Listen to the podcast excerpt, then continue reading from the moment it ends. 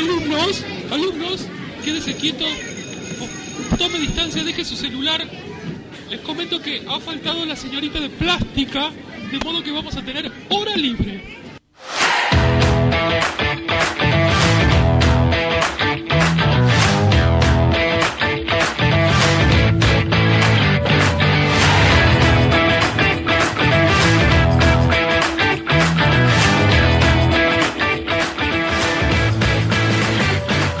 Tardes Lago Pueblo, buenas tardes Comarca Andina y buenas tardes donde nos estén escuchando, ya sea a través de Spotify, Hora Libre 765 Podcast, la radio de la Escuela 765.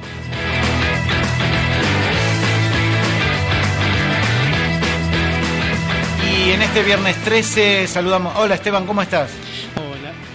Buenas tardes, ¿cómo va? Hoy, qué serio que estás. Sí, me pongo serio, porque es viernes 13 y nada- Viernes 13. No sé si especular, si no, pero qué sé yo. No sé si tiene algo que... Creo que es en la película, no tiene nada que ver con... No, eh, me parece que el viernes 13 es eh, para los anglosajones, es lo que para nosotros es el martes 13.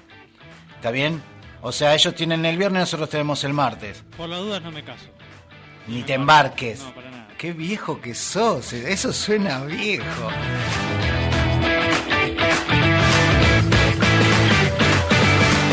Pero bueno, en este viernes 13, acá en la comarca andina, sigue la primavera, siguen habiendo sembradíos de tomates, cereza, frambuesas. ¿Sabes cuánto está el kilo de frambuesas? No me doy ni idea. ¿Tenés frambuesas? No, la verdad que no. ¿no? Hoy lo vi en la televisión, 850 pesos a pesos argentinos la frambuesa. Habría que ver si aquí en la nivel local también está eso. ¿Tanto el kilo? Bueno, puede ser. Es oro rojo. bandejita. El, el- el epígrafe se dice. Sí. El zócalo en la Zócalo. televisión decía oro, oro rojo. Y bueno, qué sé yo. Estaremos, eh, estaremos en una zona llena de oro. Por eso quieren impulsar ciertos proyectos, ¿no?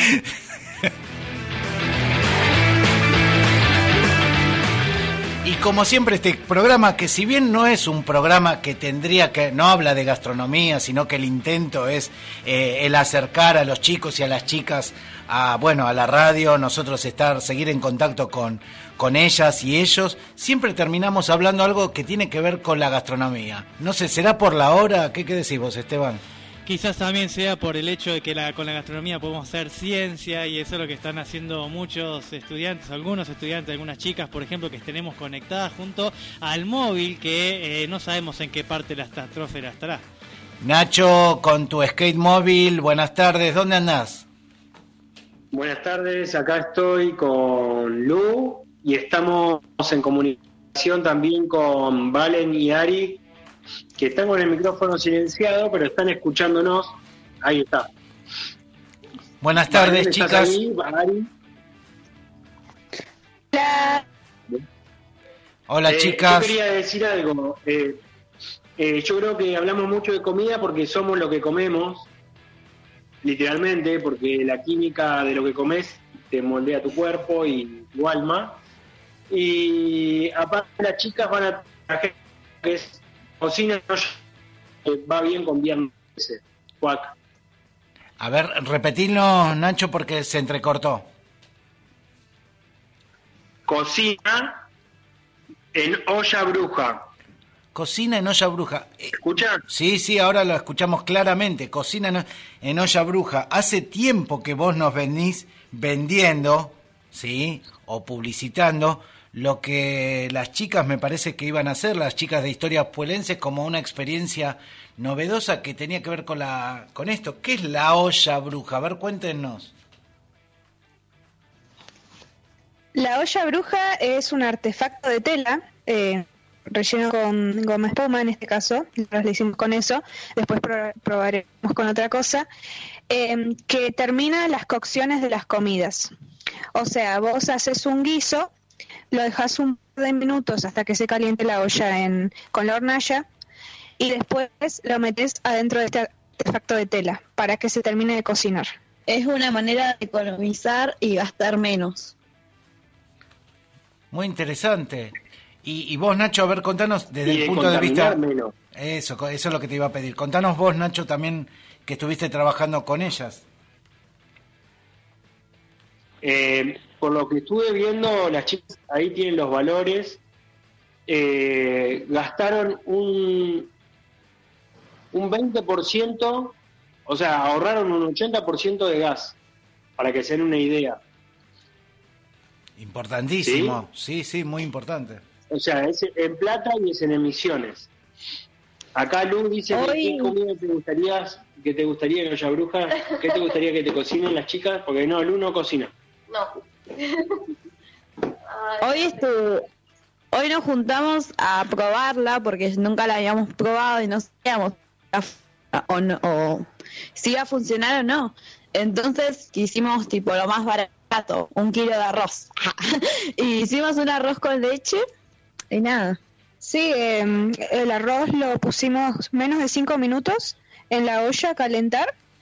Lo pusimos adentro de la olla bruja y a los 25 minutos estaba re, re, re cocido. O sea, Y Excelente. sí, se absorbió toda el agua. Qué bueno, qué, inter- Pues, ¿Qué, qué pusieron? ¿El arroz común o es el que no se pasa? El arroz común. Qué Muy bueno. bueno. La verdad que Y lo, acá Lu, no sé, Lu, ¿te gusta el arroz con leche? Sí, por supuesto, A- lo a- he probado. A Lu le gusta el arroz con leche, así que chicas, podrían poner en venta arroz con leche de historias puelenses, un arroz con, con leche brujeril. Arroz con leche, mucha plata con eso. mucha bien. plata. Arroz, les pregunto algo por ahí. Ya, ya lo, lo que hicimos, Sí. lo que hicimos hoy ya no hay más. Hacemos todo. Y acá, mira, Esteban estaba diciéndome por acá, por, eh, por micrófono en off, estaba diciéndome por qué no traen un poco. Obviamente lo recibimos afuera con el distanciamiento social este, cautelar, pero Esteban ya estaba con, está con la cuchara en la mano. Sí, sí. ¿Vieron la cucharita de Toy Story 4? ¿Cómo se llamaba? ¿Froggy era? ay, no me acuerdo. Es solo un tenedor. Ah, era un tenedor. un tenedor descartable. Claro, pero bueno, ahí está, Esteban estaba con la cucharita y se había puesto el, eh, se había puesto la servilleta ya. Sí, el babero ya está. Pregunta. Escúchame, Ale, para Sí. que- eh, la pregunta sería, me parece que hay como una grieta entre el arroz con leche con y sin canela. Me gustaría saber si las chicas lo comen con canela o no. Yo sin. Yo con canela. ¿Viste? Es riquísimo. Mirá vos. Con canela y dulce de leche sí hay, pero esta vez le puse solo canela.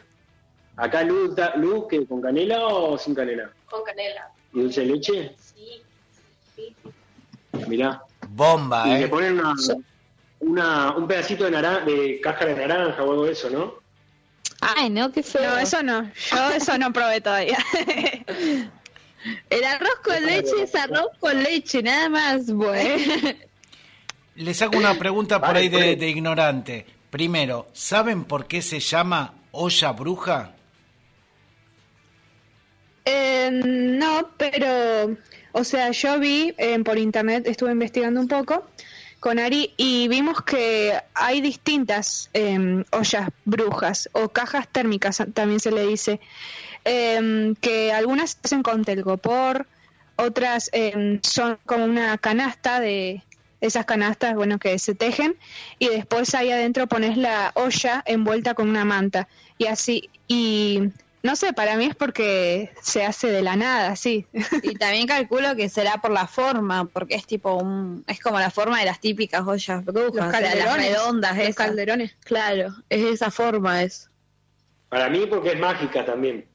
Claro, por eso que se hace así de la nada y vos decís, ¿qué? Sin gas, o sea, sin energía. Qué, qué interesante. Inclusive para alguien como, como Lu que no cocina, cocinaría en cinco minutos algo. No, bueno, eso, eso no lo vas a lograr con, ni con olla bruja, microondas, horno eléctrico, no, no. No creo, no, no, no la, no la veo a Lu en ese trámite. Bueno, eh, mencionó lo que hervir. Escúchenme una cosita, chicas. Eh, ustedes, eh, bueno, obviamente en esta vuelta cocinaron con, con arroz y, y ¿saben qué otro tipo o qué tipo de alimentos se pueden cocinar? O sea, si son eh, alimentos así, solamente legumbres o se pueden cocinar otro tipo de, de alimentos. Em, también se puede cocinar fideos, em, bueno, guiso, puchero, todas esas cosas. Em, se pueden hacer mermeladas también, calentar la leche, un montón de cosas. Legumbres creo que también. Pero nosotras vamos intentando de a poco y viendo los resultados, o sea, con cosas medias básicas para, qué sé yo, no desperdiciar cantidad de ingredientes y que no nos funcione. Entonces, la próxima vez vamos a tratar de hervir papas y verduras, a ver cómo, si se cocinan y eso, cuánto tarda. Sacaron Después fotos, ir, ¿no? eh, Sí, obvio, obvio. para después ir agregando más recetas. Bien. ¿Cómo surgió encantó, la idea? ¿eh? ¿Cómo surgió la idea de, cocinar en, os- en, esto, en olla bruja? ¿De dónde sacaron la información o por qué se les ocurrió? Em, en principio la idea la tuvo Nacho y como Ari em, costura re bien, em, se lo planteó y después me dijo a mí Ari y empezamos a costurar, a buscar moldes, cómo se hace el paso a paso y nada, ahí empezamos. Y hicimos el prototipo primero, que es re chiquitito, como para un jarrito, ¿viste? Ahí capaz que se puede hacer una mermelada em, en el prototipo pero y después hicimos esta que es para una olla mediana casi grande y nada hicimos el arroz pero en principio fue idea de Nacho Bien.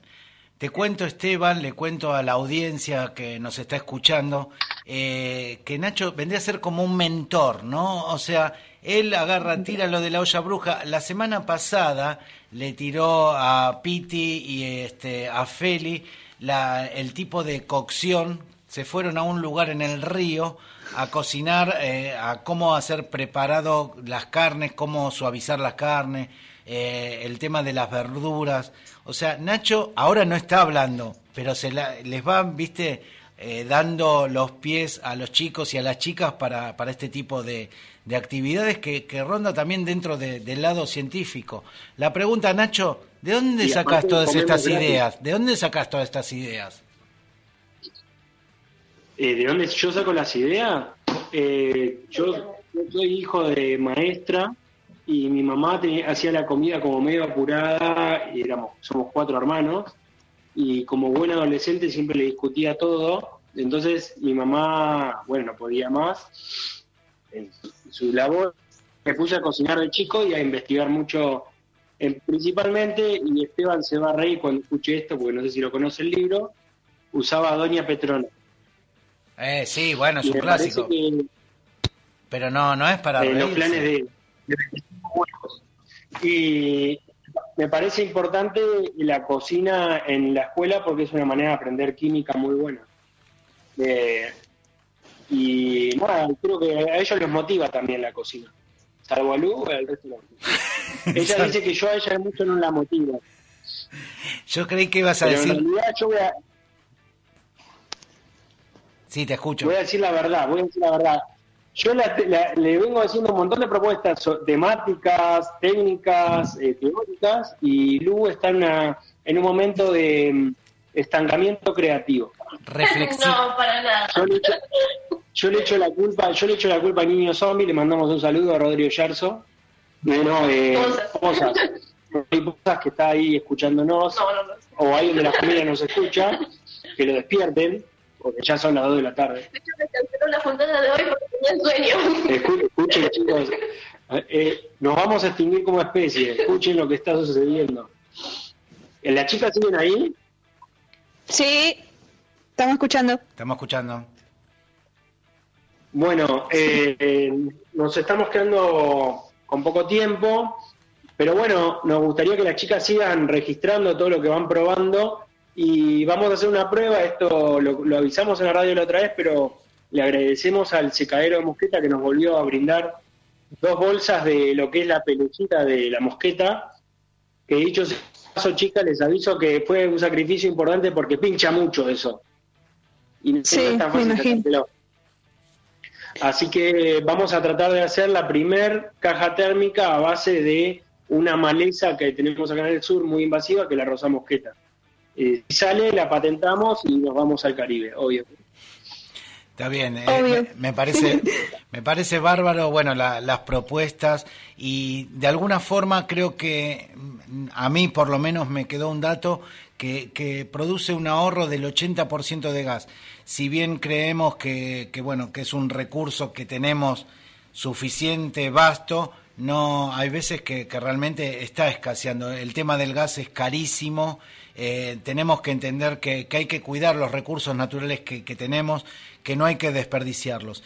Y que tal vez estas cosas eh, que, bueno, Nacho y dijo este el, el libro de Doña Petrona. Yo creí, porque yo soy más viejo, que había una revista, que ni siquiera yo la vi, pero que llamaba la revista Lupín, que lo que hacía tenía que ver muchísimo con, con esto, cosas de divulgación científica, o con hobbies, o con cosas creativas. Yo usaba esa también, ¿eh? Oh, esto. y sí, era un poco de cabecera. La usaba esa. Y, y lo que es importante, ¿no? Por ahí eh, algún tipo de, de programa de capacitación o, o de, de divulgación de este tipo de, de experiencias me parece que es muy importante. O sea, nosotros acá lo, lo estamos auspiciando gracias a las chicas de, de Historias Puelenses que lo trajeron al aire, pero creo que esto se debería difundir en, en- la comarca, en los distintos parajes y, y que se sepa también de que es un medio también de, de economizar muchísimo los recursos naturales que poco a poco se van gastando, que no porque los tengamos los tenemos que de- dilapidar, ¿no les parece? Sí, sí, obviamente. Aparte, todos estos recursos que ahora estamos probando con Ari sirven porque es muy económico y, bueno, cuando hay necesidad está bueno aplicarlo. Y además, este, eh, como que se mantiene más el sabor, o sea, el arroz era totalmente diferente a, a la cocina que el arbis, el arbis era mucho más rica, más suave, todo. Mira qué interesante. O sea, solamente, no solamente eh, el recurso económico que, que desde la utilización de mucho menos gas, sino que también el sabor era mucho más rico, ¿no? Qué interesante. Claro, más concentrado. Bueno, la verdad es que, no sé, acá nos estamos mirando con Esteban eh, pa- eh, mediante este vidrio. Nos quedamos con las ganas, ¿sí? O sea, no, nos quedamos Ustedes con... quieren arroz con leche, me parece. Sí, sí, sí, sí, obvio. Queremos ñaco, queremos arroz con leche, todo queremos. Sí. Creo que el final de esta temporada, de alguna forma, debería ser con, con algún este evento gastronómico que me parece que no, nos los debemos. Cuántas promesas. Sí, es verdad, nos lo debemos. Y si igual está escuchando los budines, por Dios. También, también, también, también. Bueno, Lu, chicas de historias puelenses, la verdad es que eh, en lo particular, y creo que es el sentimiento tanto de, los que conformamos este equipo desde el lado docente, nos sentimos eh, halagados, orgullosas de la intervención que ustedes están haciendo, porque me, me quedo con un concepto, después lo vamos a tener en un reportaje más que interesante a Carlos Escliar, que él eh, sintetiza en una de, sus frases el hecho de hacer escuela.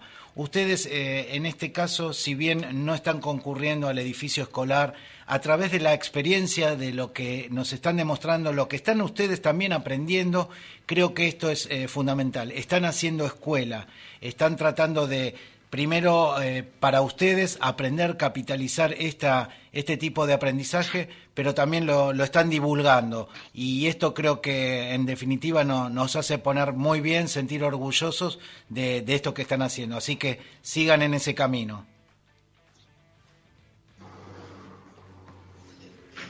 ¿Se fueron? Nos vemos.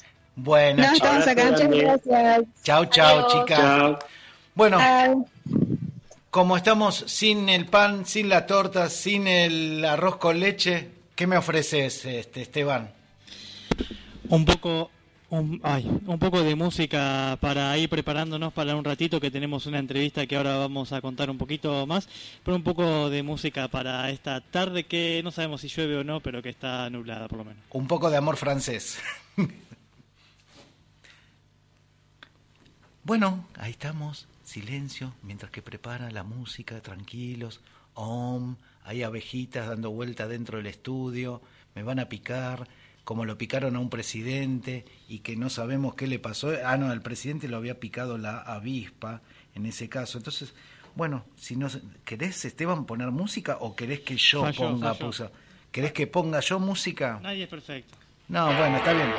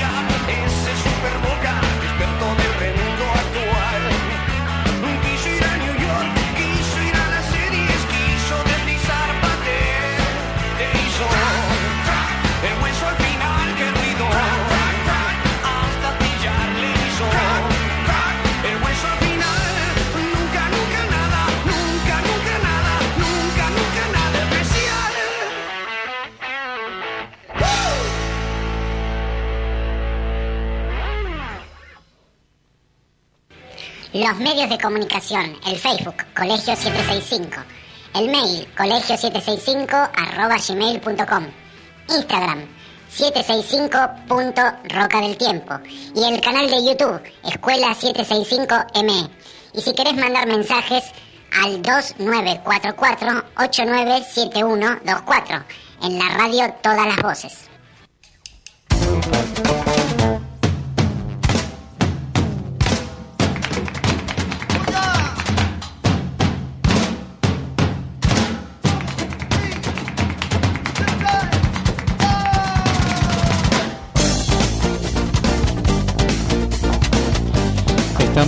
Nuevamente eh, saliendo al aire en este programa que estamos eh, llevando adelante de la Escuela 765. Agradecemos a la Escuela 108 por prestarnos el espacio físico y los equipos de la radio y fundamentalmente la antena, de donde estamos saliendo a través de la 98.1 para toda la región.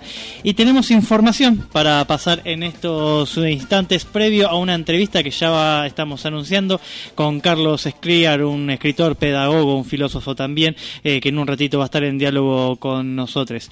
Información para estudiantes, familias, que tiene que ver con las mesas de examen de este año. Desde el equipo directivo nos mandan la información del cronograma de la inscripción virtual para las mesas de examen que va a suceder desde el 13 de noviembre hasta el 19 de noviembre, es decir, desde hoy hasta el jueves de la semana que viene la inscripción virtual. Eh, luego eh, se van a enviar todas, eh, una vez hecha esa inscripción, va unos días se van a armar las, los listados con los estudiantes y una vez hecho todo eso, eh, se irán luego los profes enviando los exámenes vía virtual. Inscripciones, como decíamos, eh, para las mesas de examen, la desde el 13 al 19 de noviembre, tanto ciclo básico como ciclo orientado. Para dudas o consultas pueden escribir a examen765.gmail.com Y si no, pueden escribir también al correo electrónico colegio765 arroba gmail.com.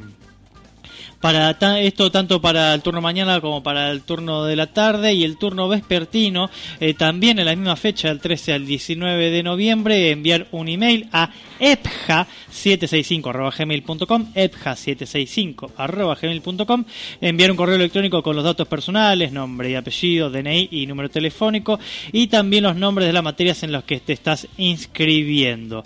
Así que esa es la información de para inscri- inscripción de la mesa de a partir de hoy hasta el jueves que viene. Cualquier duda, consulta, correo electrónico, examen765.gmail.com eh, y o si no está el correo electrónico oficial de la escuela que es colegio765.gmail.com. Hay un formulario para la inscripción en virtual que no les vamos a dictar porque es muy difícil de escribir, pero cualquier eh, info la pueden encontrar eh, también incluso en el Facebook de la escuela 765 Roca del Tiempo.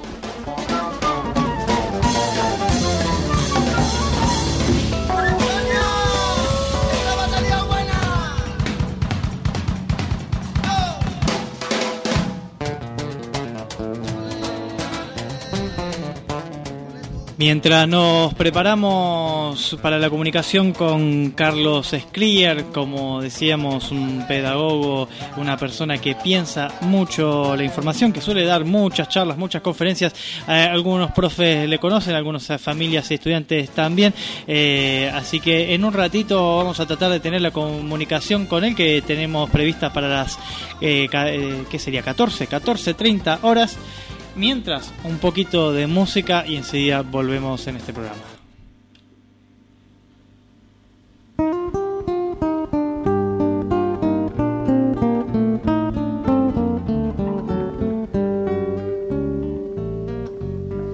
Dos gardenias para ti, con ellas quiero decir, te quiero, te adoro, mi vida.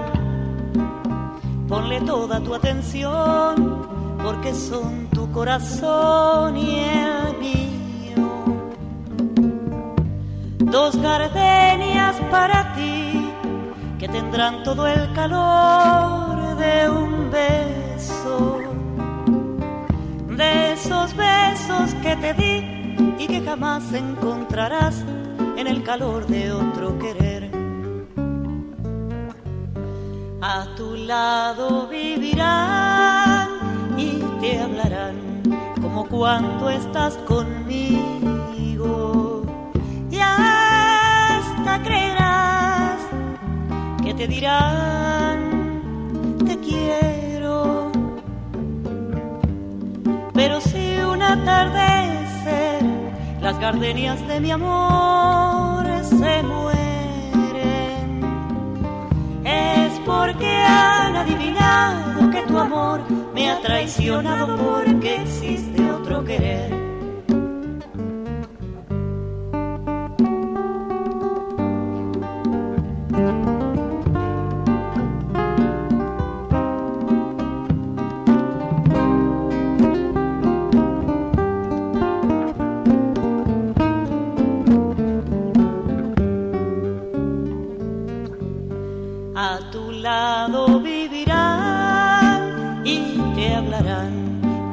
Cuando estás conmigo.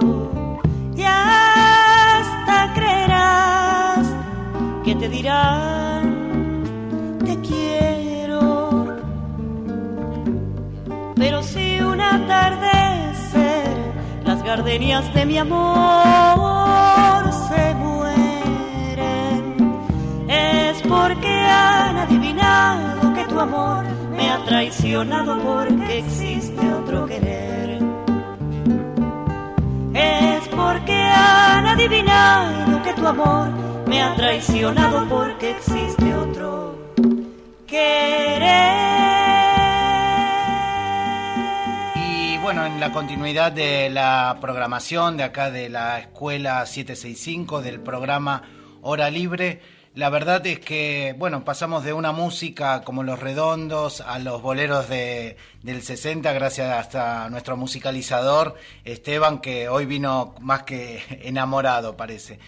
Bueno, y como lo habíamos anunciado también en nuestras redes escolares y lo habíamos eh, anticipado también en, en, programas y emisiones anteriores, estamos, eh, bueno, en comunicación con Carlos Escliar, que bueno, ahora eh, Esteban nos va a dar una breve reseña de, de, quién se trata, pero bueno, a todos aquellos que alguna vez eh, transitamos algún espacio de, formación docente, creemos que hemos tenido lectura eh, de, sus innumerables publicaciones, también es un poeta, capaz muchos no, no conocen esa, esa faceta de Carlos, que es eh, interesantísimo y en estos momentos que lo tenemos en línea no queremos demorar mucho más, tal vez podríamos eh, hacer un extenso recorrido de, de, tu carrera, Carlos, pero desde acá, desde Lago Puelo, provincia del Chubut, te estamos saludando. Buenas tardes, acá Alejandro te habla.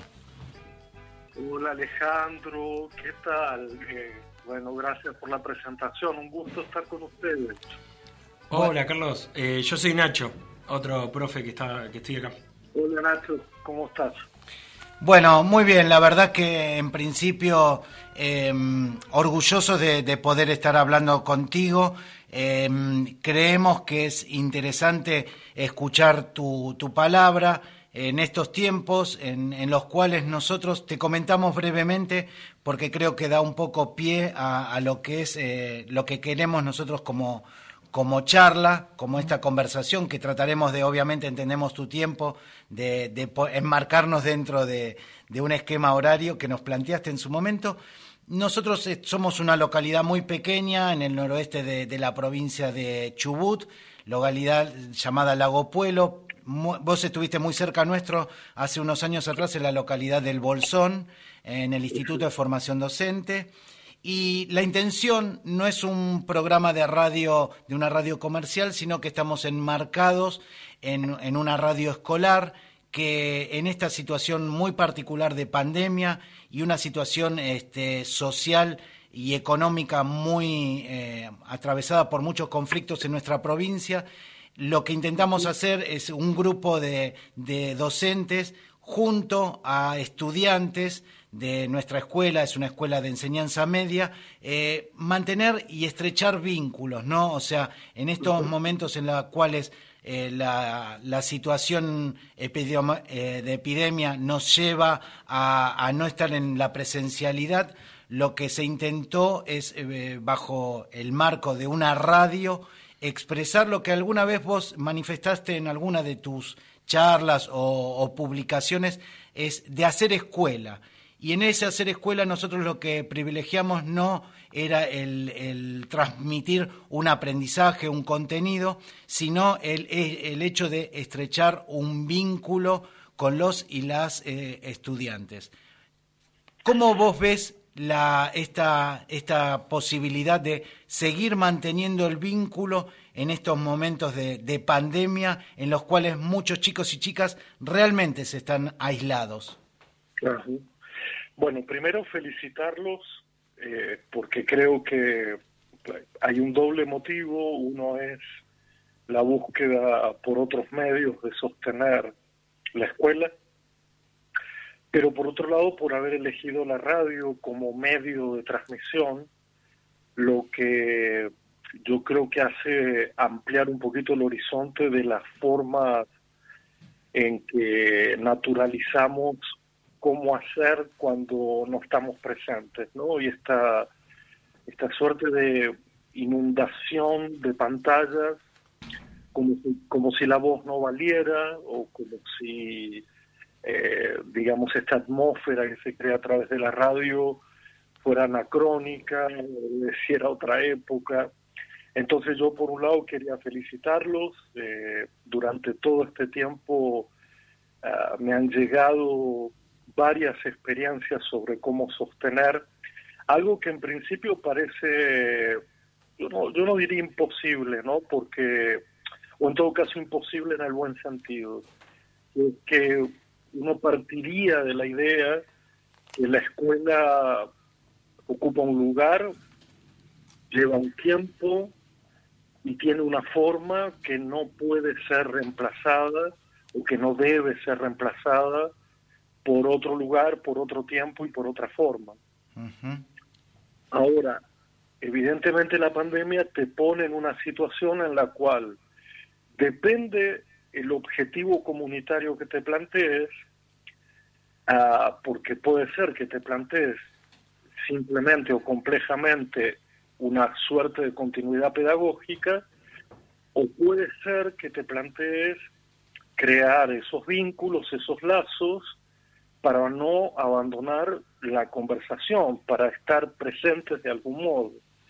O ambas, por supuesto, ninguna es eh, excluyente, digamos. Pero creo que en, lo que he visto por todos lados, uh, ha sido mucho más prioritario sostener las relaciones, tratar de que los chicos no se vayan, que nosotros no nos uh, sometamos a ciertas naturalizaciones de nuestra tarea eh, y también poner un límite, que es algo que creo que hay que hablar, ¿no? Que es sobre si nos tenemos que transformar en trabajadores 24 horas por día, los 7 días de la semana, porque ese es un modelo que proviene de otro campo y no corresponde al campo de lo que yo intento decir como hacer escuela, ¿no? Hacer ese tiempo, hacer ese lugar y hacer esas formas tan peculiares. Así que por ese lado me da la sensación que, que ha habido una variedad de respuestas y de propuestas uh, que me hacen muy difícil sentir que termina algo ahora porque no sé bien qué ha comenzado con la pandemia y no sé tampoco, no tengo claro a qué recomienzo estamos imaginando. ¿sí?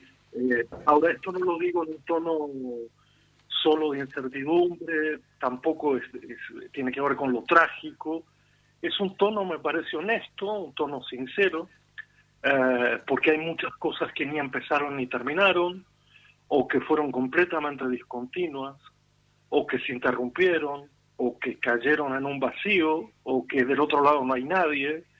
Entonces creo que la situación ha sido tan irregular, tan, tan distinta, tan despareja, que hablar de un cierre posible y de un recomienzo posible, yo, bueno, que no me dedico a la gestión de sistema, digamos, eh, lo veo como de una naturaleza muy compleja. Claro. Te, te, te hago una pregunta, son un montón, millones de preguntas tenemos, con, tal vez. Eh, vos estabas hablando en un momento esto de, de que no, no, no te imaginás o no sabes qué come, cuándo comenzó, qué está terminando y en un recomienzo, ¿no? Pero ya estamos viendo y escuchando que en otras latitudes en Europa se está hablando de una segunda ola. Eh, en, ese, en esa mirada o en, ese, en esa situación que está pasando Europa en particular, eh, ¿Vos cómo visualizás desde el punto de vista educacional, ¿no? porque para nosotros fue muy difícil mantener el vínculo, que de hecho muchas veces no hemos tenido con vínculos eh, con nuestros estudiantes, nuestras estudiantes también. ¿Te imaginás o podés visualizar este un recomienzo de la actividad eh, pedagógica en una segunda instancia, o sea, en una segunda ola, como se habla?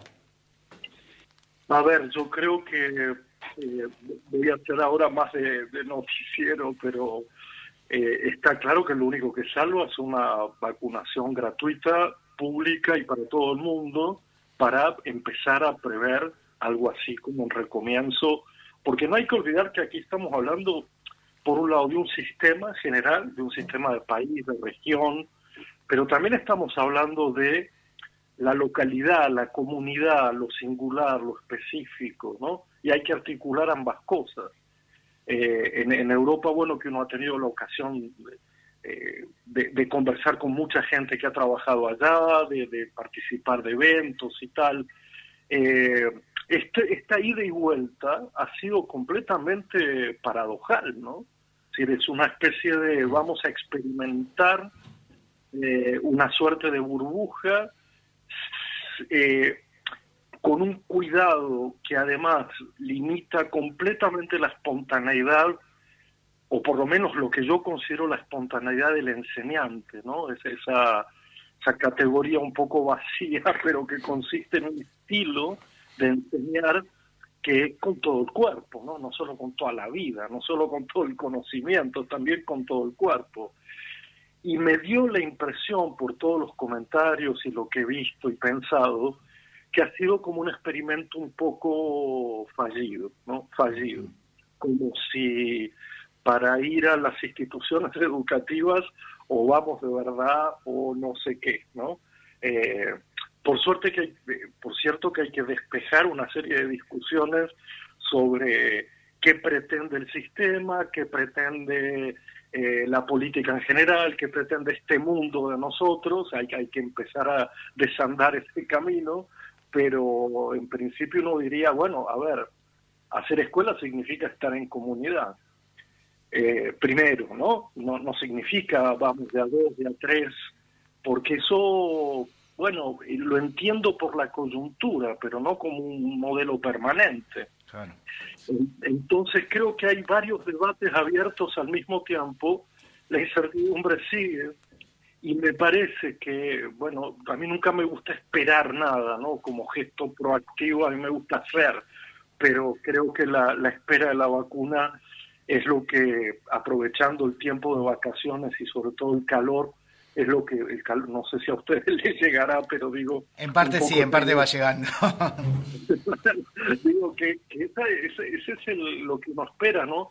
Como me dice, qué sé yo, mi vecina la médica dice, no hay otra solución. Dice, es la vacuna masiva. Eh, a partir de lo cual será posible, claro, esa idea de recomienzo también es una repetición de un comienzo.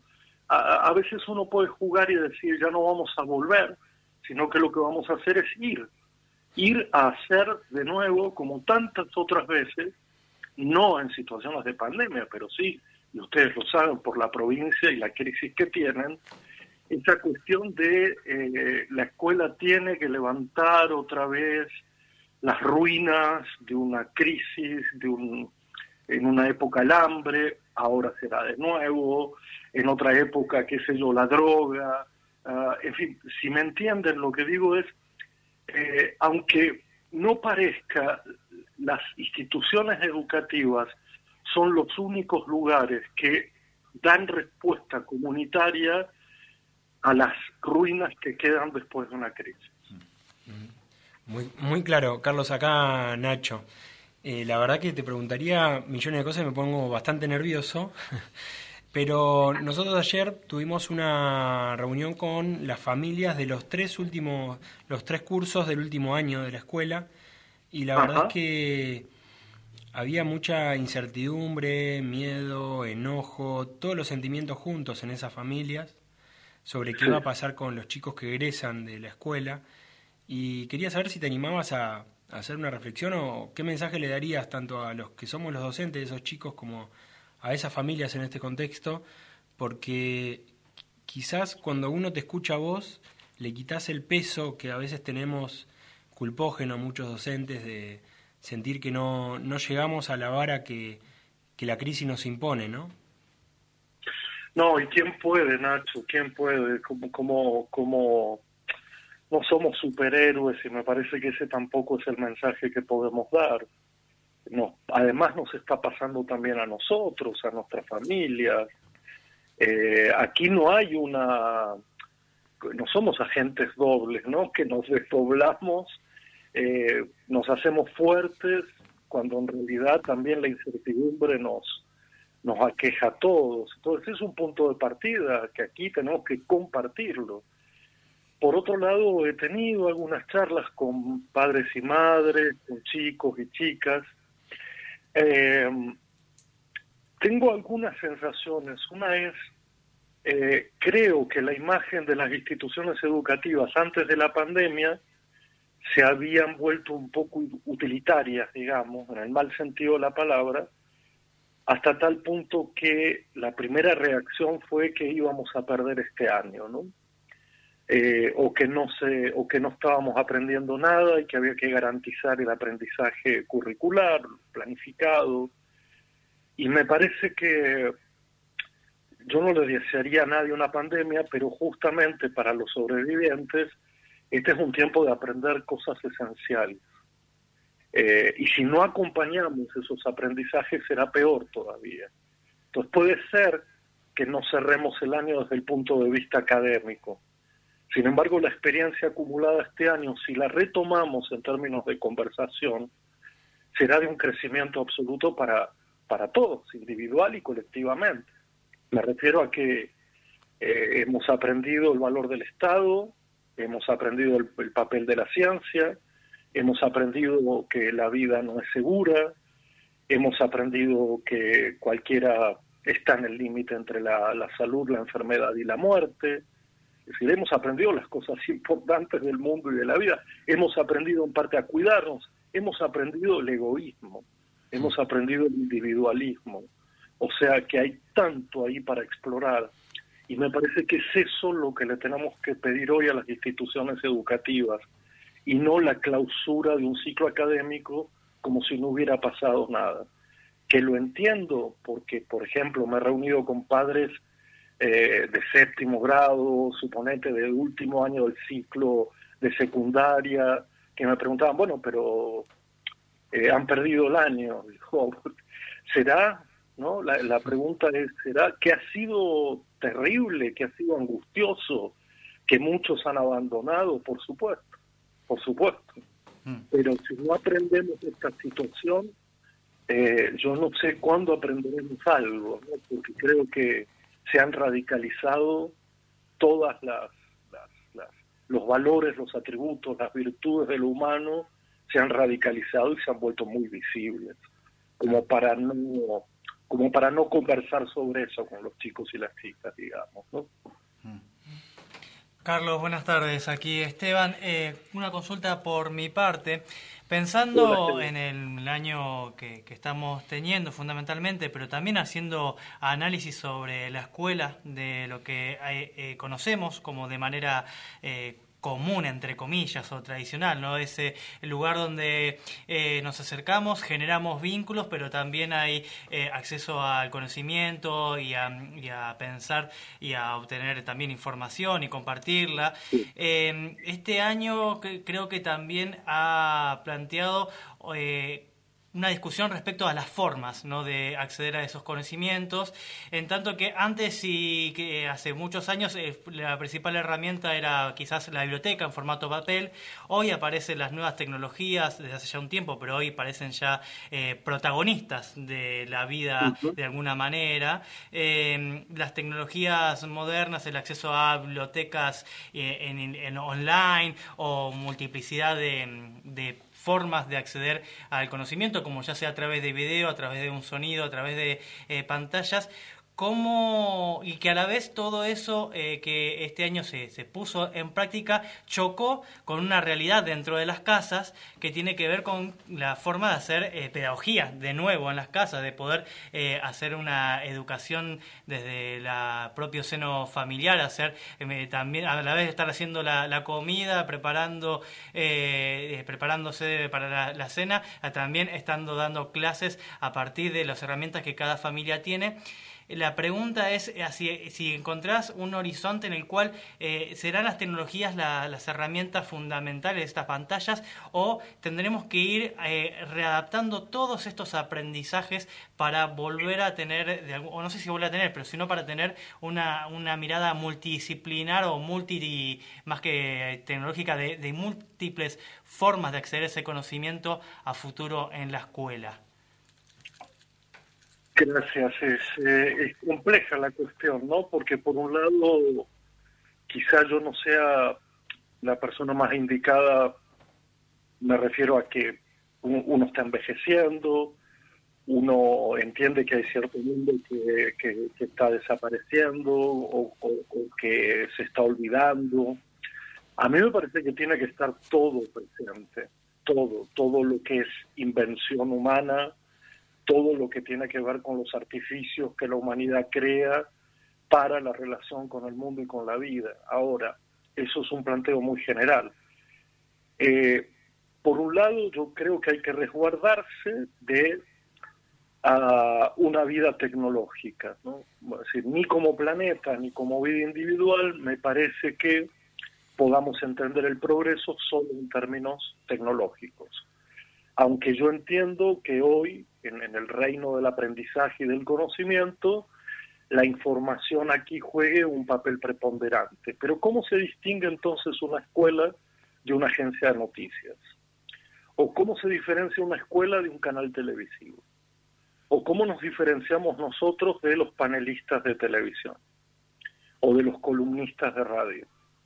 Yo creo que somos otra cosa, entonces ahí hay que hacer un análisis muy complejo, que le agrego además el hecho de las tecnologías eh, determinan formas, tiempos y lugares. Eh, cada tecnología, así como la tecnología llamada libro, también creó un tiempo para la lectura, un lugar, lugares y formas de leer. Es decir, en eso hay un lugar de, de lo que podemos llamar el humanismo en general, la cofradía, el, el estar juntos, etcétera, pero también hay una selección, un- una determinación de el formato sobre el sentido.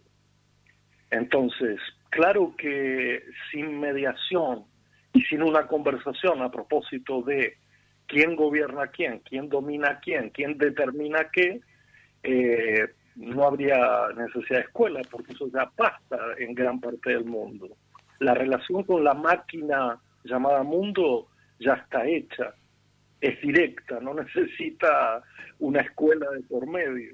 Ahora, si la escuela se va a parecer a esa máquina, eh, me parece que perdemos un poquito el carácter de lo público, de lo múltiple, eh, de la apuesta por los destinos distintos, de incluir no solo la cuestión del conocimiento eh, utilitario, sino también una relación desinteresada con el saber, el arte, la filosofía, eh, en fin, la literatura. No lo sé, yo creo que tiene muchas aristas ese tema, es muy complejo, pero lo peor que podríamos hacer es eh, discutirlo como a favor o en contra. Yo siento que eh, ciertas cosas de estas nuevas tecnologías determinan el sentido de lo que hacemos juntos. Y a mí me parece que el orden ahí un poquito se invierte, porque yo creo que primero está la búsqueda de un sentido haciendo cosas juntos y luego la elección de los formatos que nos ayudarán a ese sentido. Tal cual. Eh, Vuelvo a pensarlo que una cosa es lo coyuntural, porque si, si, si hubo un- un- una época en que yo tuve que estar frente a la pantalla, pese a que no me gusta nada, ha sido esta. Y aún así yo lo puedo reconocer como provisorio. ah, me jode el hecho de que tenga que estar sentado delante de la pantalla, me jode el hecho de que no pueda ir a buscar libros, de que no me pueda pasear por la clase, me molesta el hecho de no poder ir hasta la institución donde trabajo, encontrarme con los estudiantes antes, durante y después. Entonces creo que hay cuestiones de la coyuntura que uno, no digo que agache la cabeza, pero que es complaciente porque lo entiende. Ahora, eh, si la discusión es sobre lo permanente, hay que ponerla en otro tono, como, como lo ha hecho la misma pregunta, ¿no? ¿Qué quedará de todo esto? Pero quién lo decidirá también es una pregunta que yo creo necesaria y oportuna, ¿no? Espero que no decidan por nosotros, un poco eh, los- el nivel superior de educación ya un poco lo decidió y creo que, que está claro que toda la formación de grado y posgrado a nivel universitario está, está muy afectada por las nuevas tecnologías. Ah, y bueno, eh, hay, hay discusiones súper interesantes y hay otras que me parecen una tontería, ¿no? Una tontería, al estilo de eh, cómo aprender a utilizar el chat de, este, de, Zoom, qué importancia tiene, o sea, es que como si no pudiéramos conversar de otra manera, ¿no? Entonces creo que ahí el formato determina algo, invierte una lógica, una secuencia, que apunta al sentido de estar juntos, no de transmitir un- una información.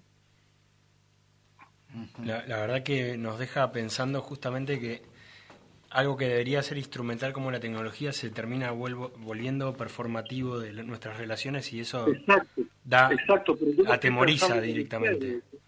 Pero yo lo estoy pensando con ustedes en voz alta, me refiero a que he notado que a veces el formato me ha determinado el, el- el- el propio tiempo que tengo, el propio espíritu que pongo, ah, la- la- la- lo que diseño como encuentro con la gente y, y no puede ser, digamos. Puede ser porque ahora no tenemos otra posibilidad, pero eso no quiere decir que eh, acate una modalidad que, bueno, que será híbrida. Y sí, pero antes era híbrida en otro sentido, que es que los chicos y las chicas quizás ya se habían virtualizado en su vida privada, eh, en sus amistades, en sus contactos, en la búsqueda de referentes, de modelos, etcétera, pero había otro mundo que era el mundo público, el mundo transversal, el mundo que no era uno a uno, que era el que ofrece eh, las instituciones educativas. El mundo real. Entonces, Sí, eh, claro, sí, el otro mundo, digamos, o, o- o los varios mundos que tenemos. Entonces, angostar el mundo por una decisión que no es cierto, que es una elección entre lo presencial y lo virtual. Solo que ahora, se ha- y, miren, yo he escuchado a muchos jóvenes, además de aquellos que no tenían conectividad, que han abandonado, etcétera, quizás algunos más de clase media, que me referían el hecho de que el colegio no, el colegio virtualizado no, digamos, como diciendo, a ver, la vida ya está con, todo el tiempo con el teléfono, ¿no? Y de algún modo hay, hay, hay alguna cosa que debe estar despejada de eso, y quizás era el colegio, no lo sé, quizás era el Instituto de Formación Docente. O el Si club. Eh, vida- Eh, Carlos, justamente sobre eso te quería hacer un comentario, ¿no? Ni siquiera una pregunta, pero acá hace una semana, no, Esteban capaz que me corrige, se, des- se sancionó un lugar porque se encontró una segunda fiesta clandestina con 500, 600 personas, en la mayoría jóvenes, y, Claro. y eso es lo que se hizo evidente acá en Bolsón, ¿no? Que se escuchó, pero yo conozco un montón de estudiantes que se juntan y tratan de romper la normativa de no juntarse, no porque quieran romper la normativa, sino porque se juntan. Y por otro lado escucho adultos que en vez de juntarse empezaban a hacer cumpleaños por Zoom y nosotros pensábamos que era al revés, que los pibes eran los que la tenían más clara con la tecnología y que se iban a, iban a profundizar sus vínculos mediante pantalla. Y cuando yo hablo con los pibes, me dicen algo parecido a lo que te dicen a vos. Es más, el otro día escuchamos, encontré a dos chicos en la calle que son de nuestra escuela, que tienen casi nula conectividad, y me dijeron, profe, lo extra- extrañamos la escuela, lo extrañamos ustedes, extrañamos la escuela, y no me lo dijeron en chiste, extrañan el encuentro.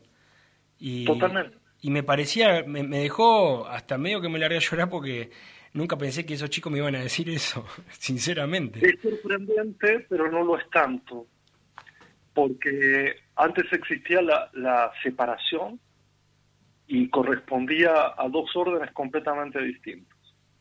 Pero creo que ahora mezclados al mismo tiempo, en el mismo lugar y de la misma forma, está claro que, que no, no, no, no es del agrado, no es del agrado.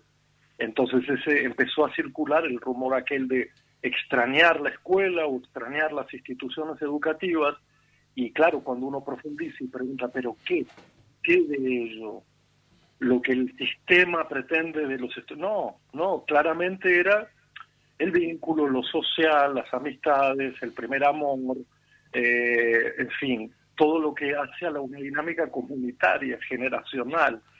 Entonces, bueno, creo que se puede aprender algo de ello, ¿no? Creo que se puede aprender.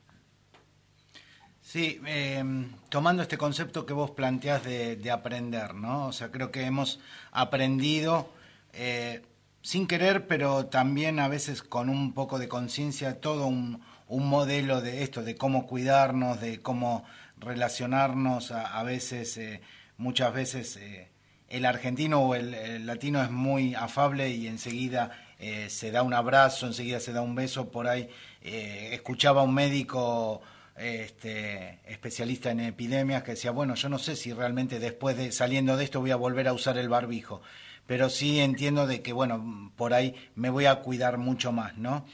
La, la pregunta apunta un poco a esto, al, al momento este de, de- de reencuentro y que en distintas reuniones docentes, eh, que lamentablemente volvemos a lo mismo, ¿no? Se han dado en forma a veces muy esporádicas a través de estas tecnologías, de Zoom, etcétera. Em, muchas veces nos preguntamos entre nosotros y nosotras y no hay existe una respuesta ni desde lo gubernamental ni desde eh, ningún aspecto este, sanitario. ¿Cómo, ¿Cómo podemos estrechar ese vínculo que se rompió en esta escuela en la cual nosotros vamos a tener algunos chicos que sí, por su condición económica, su condición social, tuvieron conectividad, algunos tímidamente eh, intentaron eh, completar un cuadernillo y que fueron ayudados a veces por una familia en un contexto muy difícil. Incluso me quiero profundizar más, y ahí es un poco la pregunta, a aquellos y aquellas que realmente, por diversos motivos, perdieron esa conectividad de, la escuela, no me refiero no a la conectividad eh, em, a través de las redes sociales, etcétera. Aquellos chicos que los perdimos en la escuela, que no participan, pero que sin embargo nosotros somos una población muy chica, vemos que en su espíritu sigue habiendo, o sea, tenemos eh, muchísimos casos en los cuales podemos ver de que están haciendo obras en, en clubes, en un club ayudando en los comedores o ayudando a un primo, a un familiar en un lavadero, infinidad de casos de que colaboran con su padre repartiendo milanesa, repartiendo comida, pero esos chicos no están dentro del ámbito escolar. ¿Cómo los recuperamos? Bueno, esa es la pregunta que también se hace el gobierno nacional. Hay un proyecto ahí que, que no se sabe bien cómo va a funcionar, que es el de acompañar puentes de igualdad, creo que se llama, Eh, y que tiene que ver justamente con esta pregunta, ¿no? que es una pregunta de todo el sistema y es una pregunta muy puntual, una pregunta muy de, de acción, ¿no? Y me parece que la búsqueda caso por caso hay, hay provincias y hay localidades completamente eh, desarmadas en este sentido. Eh, creo que tengo, por ejemplo, el dato de Chaco es que 20.000 jóvenes abandonaron. 20.000, quiero decirte, eh, me parece ciudad. que va a haber que... Sí, sí, por ejemplo, por ejemplo, hay, hay que partir ahora de, de olvidarse un poco de, de la naturalidad con, y de la obligatoriedad con la que veníamos, porque el punto de arranque va a ser otro totalmente distinto, que es la pregunta por dónde están, dónde estamos.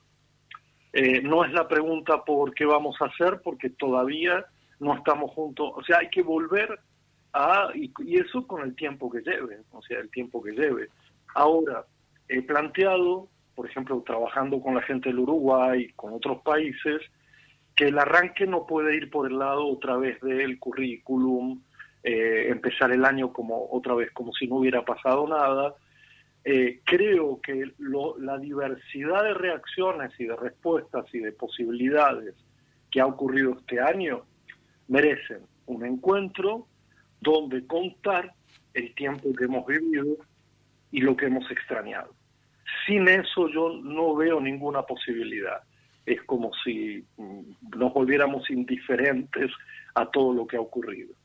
Pero hasta ahí puedo llegar, ¿eh? no, no tengo mucho más claro porque a mí me cuesta mucho pensar el sistema. Me cuesta horrores. Tengo así como una dificultad congénita para pensar. Yendo a un marco un poco más, este, menos protocolar, la verdad que te agradecemos infinitamente este tiempo que, que nos has brindado. Creo que, como de costumbre, das un montón de cosas más, eh, preguntas, se nos, sur- nos surgen ahora que, que respuestas, ¿no?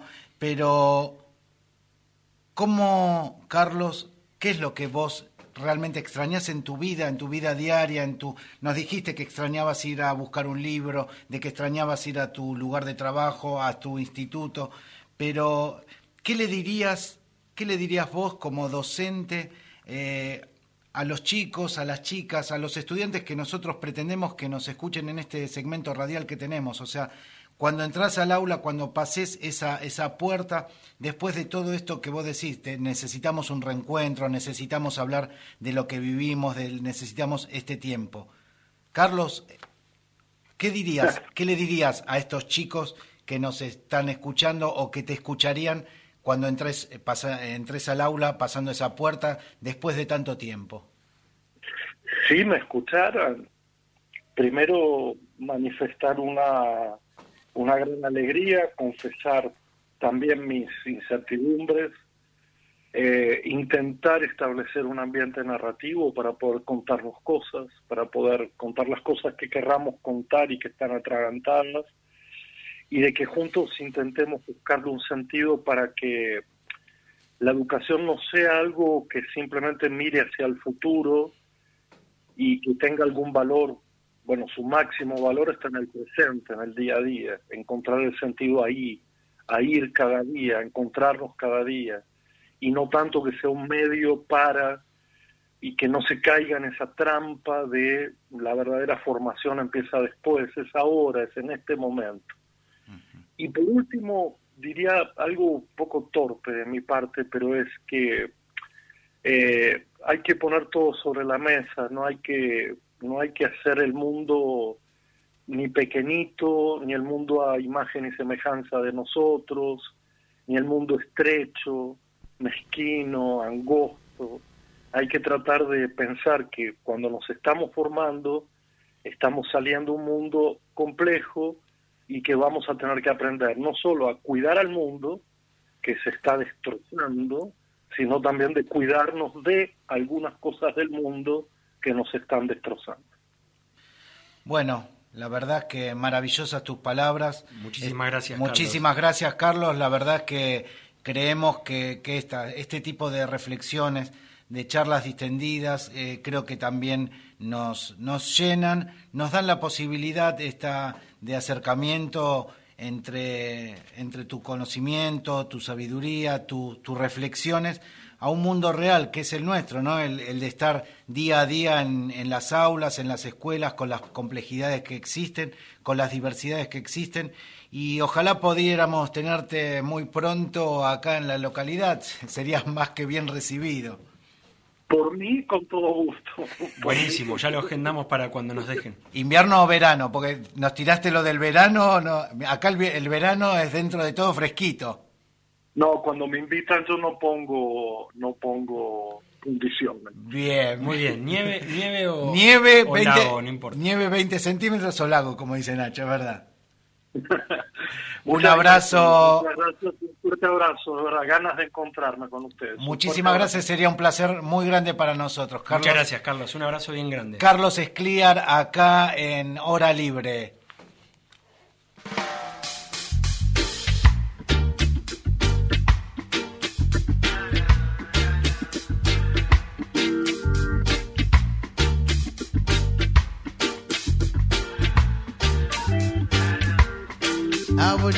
Give my love to no one but you, babe. I would never give my love to no one but you, babe.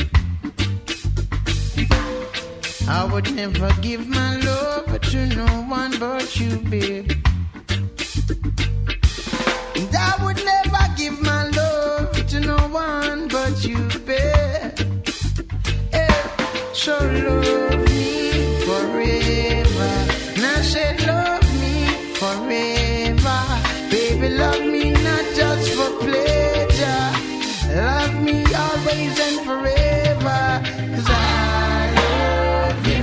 It couldn't be better. And I'm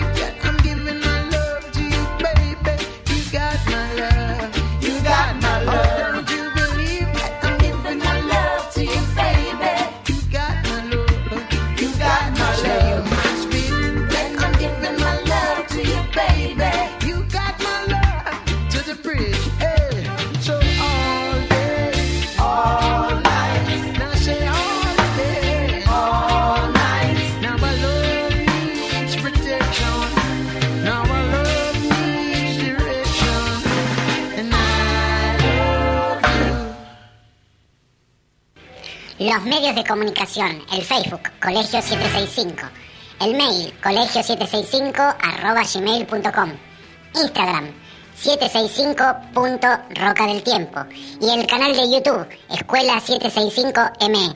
Y si querés mandar mensajes al 2944-897124, en la radio Todas las Voces.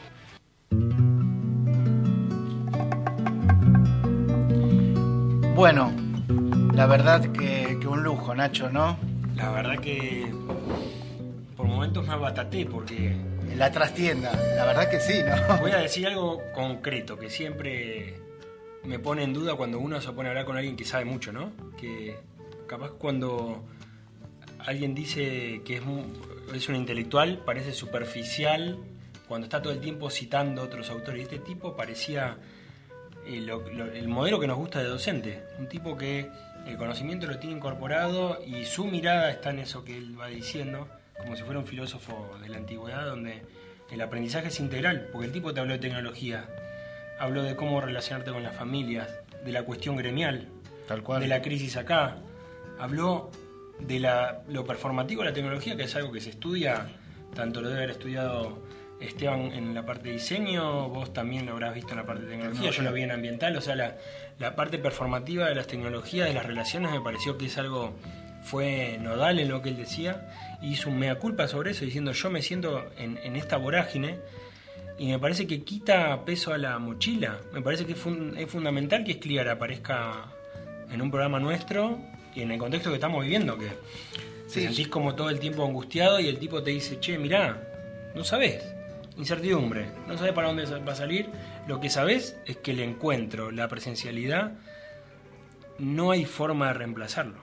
Y que los pibes nos están pidiendo un poco ese encuentro. Sí, eh, eh, entendiendo de que nosotros eh, estamos, y era un poco, y es el espíritu de este programa, llegar a las, a las estudiantes, a los estudiantes, creo que esto, nosotros nos sentimos un poco como dando una lección eh, enfrente de, de una persona que realmente es un ser humano, ¿sí? Eh, de carne y hueso, que también tiene su, su forma de pensar, su forma de ver de las cosas.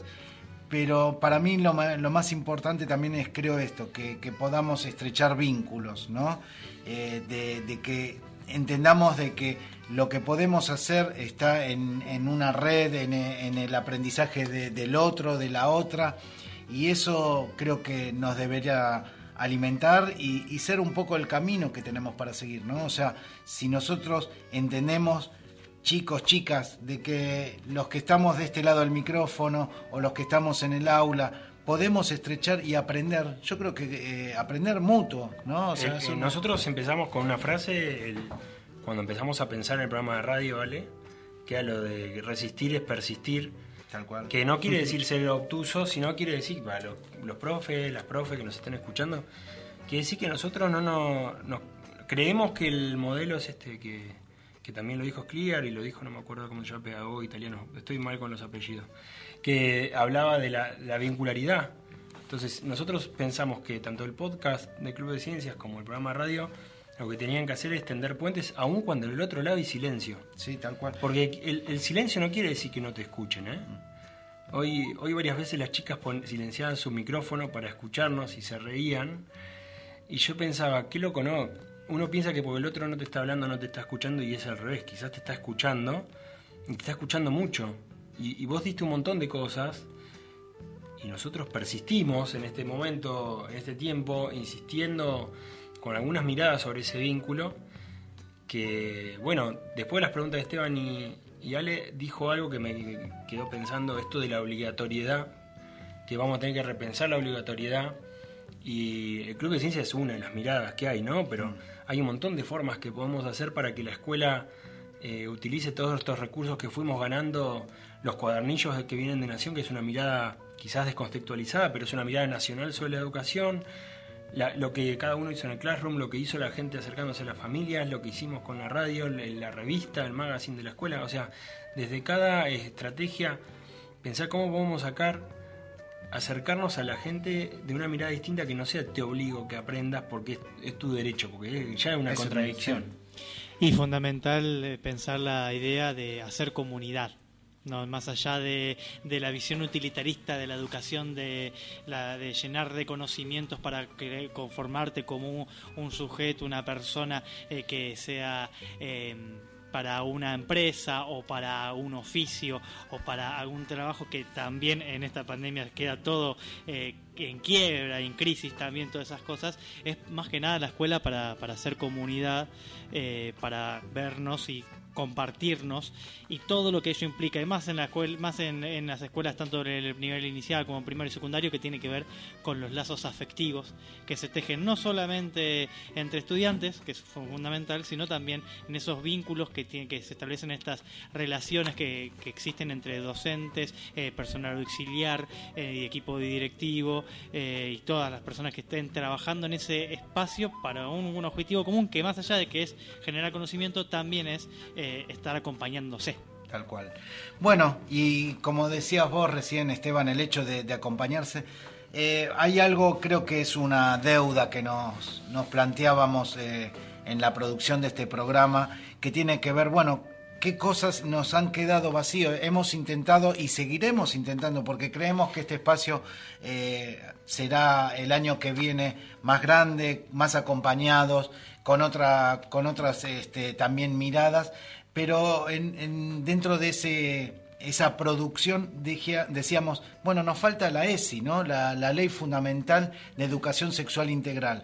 Hoy se conmemora, es un nuevo aniversario de la sanción de la primera instauración de la ley de lucha contra el grooming, eh, pero me parece que también eh, nosotros debemos abordar la ESI, tener una consideración de que, bueno, hay una serie de ejes que son más que importantes para abordar y en ese sentido, nosotros eh, muchas veces en las escuelas, en las distintas escuelas que trabajamos, hemos intentado abordar la ESI con, con distintas miradas, con una pluralidad de, de ideas y pudimos lograr eh, contactarnos, poder establecer una nota con eh, Marita, que es referente ESI de, de la provincia de Chubut, que ella desde hace mucho tiempo viene trabajando. Si no mal no recuerdo, en la nota en algún momento lo dice, creo desde el 2008, con sus altibajos, idas y vueltas, pero hoy forma parte activa de, de lo que sería la divulgación de la ESI dentro de nuestra provincia. Acá tengo, acá tengo el currículum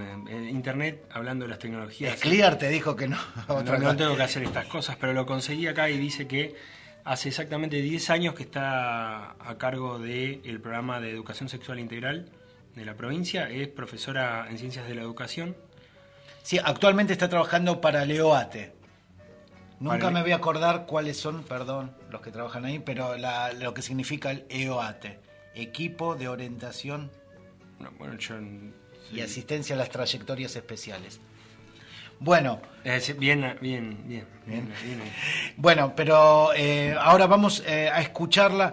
Tenemos en, en este programa y lo que resta acá a fin de año, quiero que lo sepan, quiero que, que, de alguna forma se acerquen desde el mensaje a los medios de comunicación, a los mails de la escuela, sepan que nosotros eh, trabajamos para esto, para multiplicar las voces y en este caso la de Marita Quinteros desde su mirada lo que tiene que ver con la ley de, eh, educación sexual integral eh, en el país. Por un lado, sí yo formé parte del de la creación del programa. Digamos, tuve el enorme placer de, de haber conformado el programa nacional con otras compañeras, con Mirta Iglesias, con Mara Gómez, y estuvimos trabajando como programa eh, hasta el año 2014.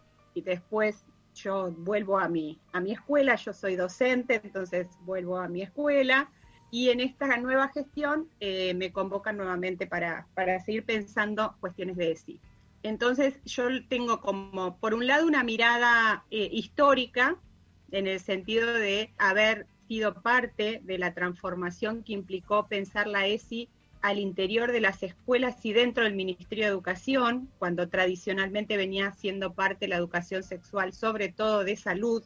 Entonces eh, tuve participación directa en, los inicios y eh, al mismo tiempo soy directora de escuela, o sea que he participado también en cómo pensamos la ESI desde esos lugares y mm, entonces he tenido como la posibilidad en estos años, la ESI ya tiene 14 años, eh, ya tiene y al mismo tiempo que lo digo, advertimos la todavía la juventud, ¿no? Está, está recién entrando a la adolescencia. Eh, en términos históricos es muy poco tiempo, pero digo, ese tránsito doble me ha permitido ver que ha habido avances significativos, pero al mismo tiempo es necesario profundizar algunas de esas líneas de trabajo porque eh, de qué nos hemos dado cuenta en esta década y media. Que por un lado la ESI y todos los marcos normativos hay que poder leerlos en clave de, de continuidad, ¿no? de procesos de más larga duración. A mí me gusta insistir en que eh, no es que las leyes caen, ¿no? A veces tenemos un, por lo menos en, en, el modo en que decimos las cosas, parecieran que un día se sancionó la ley de educación sexual y la verdad es que siempre son el resultado de luchas intensas, de disputas intensas con historia, que hacen posible que en determinado momento se den ciertas condiciones que prosperan perspectivas, posicionamientos, ideas que en otro momento eran inviables. Porque, ¿qué hay que distinguir acá?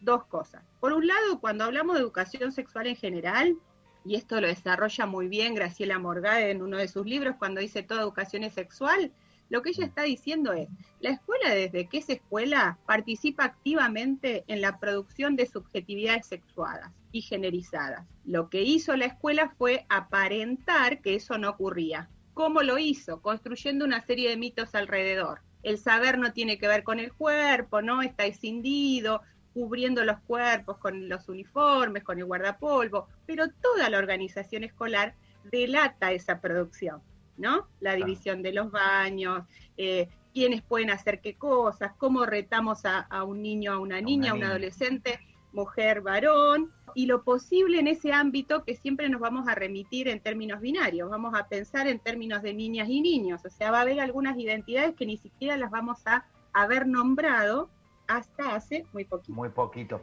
Entonces, digo, por un lado, reconocer eso. Toda educación ha sido y es sexual. ¿Qué es lo que va a instalar la ley en el 2006?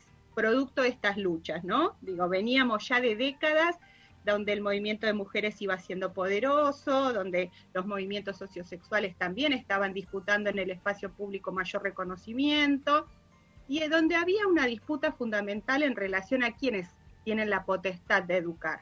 Y ahí había un diálogo intenso, y digo diálogo, pero era una disputa profunda, por ejemplo, con la iglesia. ¿Quién educa sexualmente? La familia. Es del ámbito privado. ¿Qué tiene que ver con la escuela, con el ámbito público? Entonces, lo que va a instalar la ley de educación sexual integral, de alguna manera, es haber salido airosa en ese posicionamiento de decir, la ley, eh, la eh, sexualidad es una dimensión de las personas que excede la genitalidad, que excede las relaciones sexuales y que necesariamente el Estado tiene que, tiene que hacer parte. No solo eso, sino que además va a decir quienes tienen la responsabilidad por las características que asume su tarea son las, los, les docentes, les profesores en las escuelas. Ese es un cambio radicalísimo. Y la ESI aparece en el 2006, pero desde ese momento y hasta hoy, y esto va a continuar en el futuro, se va a seguir problematizando y reformulando eh, sus enunciados, las metas, la proyección al futuro a partir de la sanción de otras leyes que vinieron con posterioridad, decíamos, matrimonio igualitario, 2010, 2012, identidad de género, ley Micaela, ley de violencia contra las mujeres, o sea, la ESI es una bisagra tanto con esos movimientos del pasado que le dieron la posibilidad de existencia y con el futuro que la sigue interpelando. Y entonces decimos, bueno, falta, la ESI en su formulación, o si pensamos en los lineamientos, todavía es binaria, ¿no? Todavía es heteronormada. Entonces hace, hace falta seguir problematizando allí. Lo que nosotras decimos, quienes conformamos el equipo de ESI en la provincia, tanto estas compañeras que siguen estando en los equipos, eh, y yo misma lo creo, y el programa nacional en ese sentido también, la posición que asume la ESI es esa apertura permanente al cuestionamiento. No hay nada cerrado, ¿no? Las cosas no son así de una vez para siempre, sino que justamente muchos de los marcos teóricos que orientan esta perspectiva integral también nos hacen ubicarnos en una posición bastante más inestable, donde la verdad es que lo que hay que tener es la oreja abierta, el, el oído atento, la mirada atenta para ir dialogando con esas nuevas generaciones y con ese contexto social que nos va interpelando a quienes hacemos escuela para ver qué corresponde hacer en este, en este horizonte que sí está definido, que tiene que ver con los derechos humanos, con que todas las personas son iguales en su dignidad y la escuela tiene que poder alojar esa diferencia, no en términos de desigualdad, sino en términos de valor, ¿no? De un valor que, que hay que sostener y, acompañar y no cercenar, recortar para homogeneizar.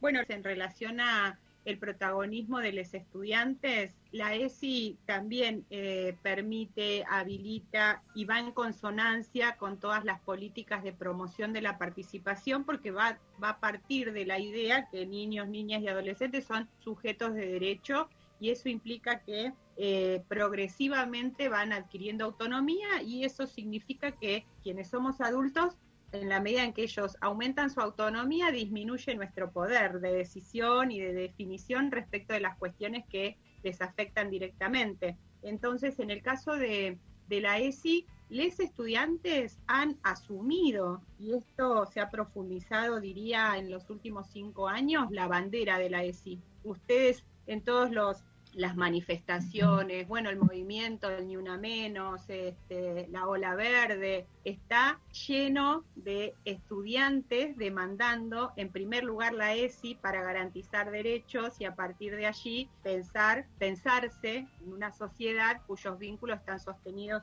en mayor libertad, mayor justicia y no la que venimos transitando y conociendo nosotros desde antes que ellos. Eh, así que es muy importante la participación estudiantil y mm, nosotras este año empezamos a trabajar con el Ministerio Público de la Defensa en la zona de, de Rawson, justamente pensando que les estudiantes siempre demandan la ESI y era necesario generar un espacio de encuentro donde pudieran decirnos y contarnos cuando dicen ESI qué quieren decir, ¿no? Porque también eh, en eso yo sí considero que, que todavía el tema de la educación sexual integral y el mismo concepto de sexualidad, al tener muchos sentidos asociados, muchas veces hablamos, pareciera de lo mismo, pero no estamos hablando de lo mismo. Y entonces era necesario eh, encontrarnos para ver qué estaban queriendo decir.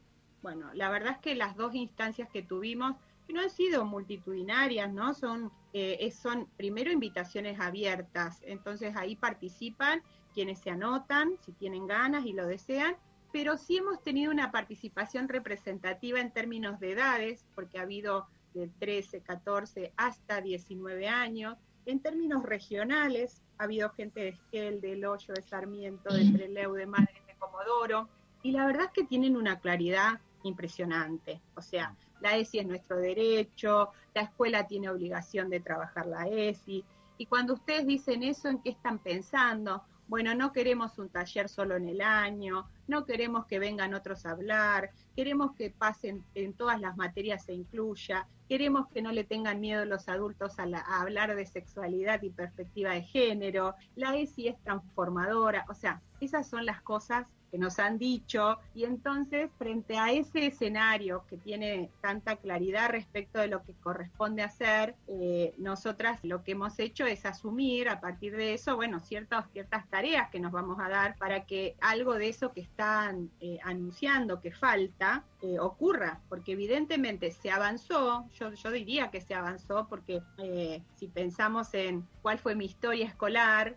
yo soy de Chubut, entonces la verdad es que antes teníamos ese tallercito en sexto grado, en tercer año, a mí me pasaron el grito silencioso en tercer año, la película esa que tremenda, ¿no? Para que no se nos ocurriera pensar en la interrupción del embarazo en otros términos que no sea igual a asesinato, o sea, un adoctrinamiento claro, pero que en esos momentos no se lo leía como tal. Y eh, es muy importante que nos apoyemos en, eh, en este grupo estudiantil que está fortalecido y que tiene claridad respecto de sus demandas, porque también la ESI, a la par que va generando movimiento en el sentido de mayor justicia, mayores derechos, también implica disputas con grupos y organizaciones que por el contrario quieren volver, ¿no? Como a otro momento y quieren encorsetar y entonces la, la ligan con la ideología de género, inventan cosas que se supone la ESI va a hacer en la escuela. Entonces, para mí es muy importante referenciarnos, insisto, en estas dos cuestiones básicas de la ESI, que es la escucha atenta, la mirada eh, atenta, para estar permeables a lo que las adolescencias y las niñeces en otros niveles nos traen, para pensar de manera conjunta cómo hacemos esa otra escuela. Bueno, interesantísima la nota que, que, bueno, en parte nos brindó Marita Quiroga, que es referente de ESI, de la ESI en, en nuestra provincia del Chubut. Te agradecemos, Leticia, por la compaginación Y una toda la edición de, de Leticia fue muy buena, ¿no? Sí, sí, sí, Leticia, muchísimas gracias. Creo que, bueno, es parte de nuestro equipo. Ella parti- participa en la radio y participa en la revista. Es el enlace de lectocomprensión. y es periodista. Bien, esperemos alguna vez tenerla acá en el micrófono, ¿no? Sí, eh, cuando se relaje un poco todo nuestro nuestra cuestión pandémica, ¿no? Mm. Bueno, Ale, relacionado con la ESI, pero en un día muy especial porque hoy se conmemora el Día Nacional de la Lucha contra el Grooming. Y no sé si todos saben qué es el grooming. Eh, Bueno. Y por qué se relaciona de alguna manera con la ESI. Pero yo voy a tirar un par de datos. Dale, a ver. Porque me gusta eso, cuando hay alguien que tira Una datos. trivia. Pero que me dejó increíblemente alarmado por un lado y por otro lado, nada, es algo nuevo. O como dijo Scliar, capaz que es algo eh, ¿cómo se llama? coyuntural y capaz que cambia, temporario. Pero hoy contaban que eh, aumentó un 130% las denuncias por grooming en, en el teléfono eh, público donde uno puede, el número público donde uno puede llamar y hacer la denuncia, y que se- eh, Naciones Unidas lo relacionaba con el aumento de uso de medios digitales por parte de, de los menores de edad, que está hablando de un 80% de aumento en unos meses, con una falta de, de control. Por eso yo tiro estos datos y me gustaría que vos expliques un poco qué es el grooming y, y que cuentes, vos estuviste hoy en una charla justamente sobre el tema. Sí, eh, bueno, ¿me estás haciendo una entrevista a mí? Y a veces sí, a veces sí. Bueno, nos toca obviamente esto de cerca, la, la parte de, de docencia. Eh, el grooming es el, el acoso que sufre un menor a través de los medios electrónicos, ya sea de telecomunicaciones, redes sociales, con eh, el acoso de un mayor hacia un menor con fines de acoso sexual, ma- maltrato, incluso de violencia. Pero que quede claro, o sea, el grooming es eh, ley desde la sanción desde hace unos cuantos años, en la cual el grooming está penado por la ley y es el acoso de un mayor a un menor en instancias de utilización de un medio electrónico con fines sexuales. Ese básicamente es el grooming. Em, y seguramente, bueno, estamos hablando de un tiempo en el cual nuestros chicos, nuestras chicas, nuestros chiques están hoy eh, muchas veces pegados a, sus celulares, a sus tablets. Volvemos a decir o insistir lo que hablábamos recién hace un ratito con Carlos, ¿no? Estamos hablando de una clase media que tiene acceso a este tipo de, tecnologías. Hay muchos y muchas que no, no tienen, lamentablemente. Y esta situación de aislamiento nos ha llevado a que también los chicos y las chicas estén aislados y tengan un mayor consumo de, de redes sociales. Y esto conlleva de alguna forma esto, a que los, eh, los, los acosadores se, se denominan groomers. Los groomers también siguen, entre comillas, trabajando en época de pandemia, porque buscan los recursos, las formas de llegar a los chicos y a las chicas y a los peques también para instigarlos, para, pa- para pro- realizar provocaciones eh, de, que les manden fotos con carácter sexual, lo que se da en llamar los nude o los pack, que serían el conjunto de, fotos con carácter sexual o mostrándose así en ropa, ropa interior o desnudos prácticamente. Entonces, todo este eh, mar de fondo con, con lo que ha pasado con las tecnologías, con eh, el abrazar la tecnología en, en los tiempos de un largo invierno de pandemia, ha llevado que ha habido un aumento en las denuncias. Realmente el tema, eh, acá en la localidad, en la comarca, están empezando a suceder cosas. Lamentablemente lo tenemos que contar. Eh, tal vez no hay el grado de denuncias, y eso es importante destacar. Eh, hay organizaciones que están trabajando, agrupaciones de mujeres, la agrupación Ni Una Menos, el área de, mujer, de la mujer, y bueno, celebro la invitación de, dos municipios, como fue el municipio del Hoyo hace tres semanas y en el día de hoy el municipio de, Lago Puelo, que bueno, me pidieron esto, justamente, conversar sobre el tema, que hay que instaurarlo y hay que hacer una agenda de trabajo.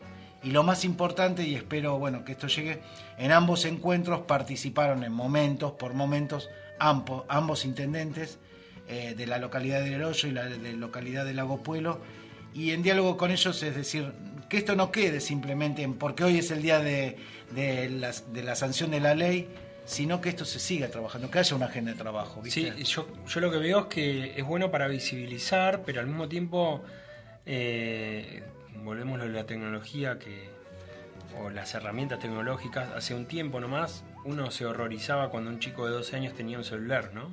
Y decía, no, hay padres padres de clase media o clase alta que le regalan un iPhone a un chico de 11, 12 años, hace no mucho digo, ¿eh?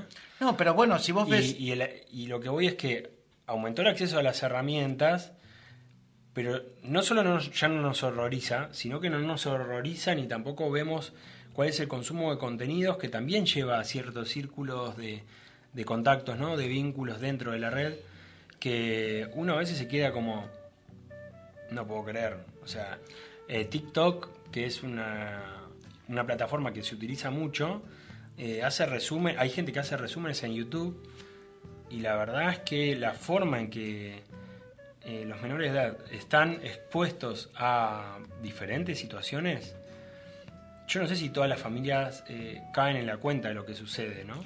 No, pero Nacho, o sea, o sea, esto no, no escapa, lo vemos en las en la zona, uno aparentemente en algún momento sale, este, a ver, eh, sale al aire en estos momentos. Hola Rosa, buenas tardes, ¿cómo estás? Alejandro de acá Lago Pueblo te llama. Hola, hola. Bueno, no, estábamos, perdón Nacho, te- pero bueno, estamos tratando de comunicarnos con Rosa, muy- eh, que es referente ESI acá eh, en la zona, de, de Cipolletti, pero te estaba diciendo que... Esto eh, es como Twitch, pero sin pantalla, digamos. Sin pantalla, Es streaming de, Eh, de producción. Sí. El tema es que, bueno, justamente lo ves a diario en la cual una mamá y un papá sentados en la misma mesa de un niño o niña eh, y los tres con celulares o, co- o alguno con una tablet. O sea, Y cada uno en su mundo. Y cada Ese uno en su ahí mundo. está la cuestión, ¿no? Cada uno en su mundo. Eh, lo importante es que, bueno, de alguna forma lo que está sucediendo es que Tal vez por casualidad, tal vez porque el día de hoy eh, se conmemora esta sanción de la ley, bueno, ha empezado a haber un diálogo, se empieza a hablar, ¿no? Eh, muchas veces eh, hay una responsabilidad de social que significa, bueno, meterse en el tema, hablarlo, y en el día de hoy, el, bueno, celebro de alguna forma que, las organizaciones no gubernamentales, en este caso eh, Mamás en Línea, una ONG que viene trabajando desde el comienzo, eh, hizo un trabajo muy de campo, muy en el territorio, de tratar de solidarizarse, acompañar a las víctimas y en este caso también lograron, más allá de que en primer término lograron la, la sanción de la ley, de la cual hoy se conmemora, estuvieron trabajando con referente, en este caso el referente, el ministro de Educación actual, eh, Trota, para la sanción de la ley que pasó hace no más de 48 horas. Es una ley en la cual el Estado argentino se compromete a dar difusión, capacitación, eh, poner en conocimiento líneas de apoyo a esta problemática que es el grooming y sobre todo sentó en la mesa e instó en, em- este diálogo a las empresas de telecomunicaciones a que en sus dispositivos aparezcan mensajes, aparezcan este, mensajes espontáneos. Eso es sumamente importante porque son grandes responsables de lo que sucede, ¿no? Y En realidad no sé, es discutible, porque para mí, o sea, ellos son el vínculo, el canal, o sea, el groomer, ¿sí? el, el- el supuesto agresor se vale de la tecnología, ¿no? Eh, Sí, pero vos ellos podés- tienen una responsabilidad de, de- medio, creo- ¿no? Yo creo que ya hay una... Ahí tiene que haber una discusión que no tiene que ver con la censura ni con pérdida de derechos civiles, pero sí en pos de mayores ventas las plataformas están haciendo eh, cosas que no sé si son las adecuadas de cómo conectan sectores, cómo conectan grupos, o sea, vuelvo a TikTok, que me parece Claro, que pero es- una cosa sería la, una cosa sería las plataformas, Facebook, Instagram, TikTok, y Sí, otra bueno, tal sí, vez las prestadoras, las prestadoras de servicios, ¿no? Pero las prestadoras creo que igual podrían... Obvio que tienen una responsabilidad. Y, Escúchame, eh, hoy en día, más allá de lo legal, ellas está, está esta ley y aparte tienen su propia responsabilidad social empresaria donde se vanaglorian de, de un montón de cosas y creo que no siempre, esto lo hablamos para que el que haya escuchado alguna vez responsabilidad social empresaria, la empresa más grande en Chubut que hace eso, que es premiada a nivel nacional, ¿cuál es, eh, Esteban? No sé. Pan American. Pan American Energy. Pero si vos le preguntas, che, Pan American Energy, eh, eh, ¿qué? ¿Es premiada por responsabilidad social con los pozos que abandona? ¿Con la- los empleados que quedan en la calle cuando eh, da de baja? ¿Con la tercerizada? No, con la calidad que tienen sus ter- empresas tercerizadas.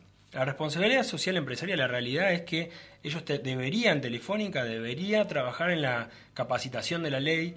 Telecom, ni hablemos, porque hoy Telecom Personal pertenece encima a su multimedio Clarín. monstruoso. Clarín, donde podría ser una pata fundamental de la difusión de la ley y donde se ven movimientos muy tibios en lo que es la concientización la, en la utilización de las diferentes herramientas. Eh, Ahí voy yo con la responsabilidad. No, está bien. No, no, no me, no me quiero poner en el papel defensor de las empresas porque ellas se, se defienden por sí solas. Eh, estudiando el tema eh, y estando en este tema que tiene que ver con las, las este, la, la responsabilidad social empresaria, eh, las empresas telefónicas están trabajando y tienen sus pa- en sus páginas eh, algún tipo de, de información con respecto a eso. Eh, ahora sí, eh, podemos conectarnos con Rosa de la ONG Mamás en Línea. Acá Alejandro Nacho, te estamos saludando. Rosa, buenas tardes. Hola, buenas tardes, ¿cómo están? Qué alegría, Rosa, de escucharte. Hola Rosa, acá estoy, soy Nacho. Hola. Bueno, la verdad que estamos eh, em, ah, contentos de, de poder hablar contigo, de que, bueno, también eh, de alguna forma eh, en nuestro espacio acá en la radio de lo que sería la educación sexual integral, en el día de hoy nos debíamos hablar eh, el tema de- del grooming. Eh, hace minutitos nomás te, les comentaba a quienes nos están escuchando de que bueno que el trabajo eh, desde hace tiempo eh, la lucha que han llevado ustedes con la ONG de la cual perteneces Mamás en línea eh, como propulsoras de la ley de la cual hoy estamos hablando, y también de, este lanzamiento que en el día de hoy hizo el ministro de, de Educación con respecto a, a programas de concientización. ¿Cómo, ¿Cómo te sentís vos? ¿Cómo lo ves esto?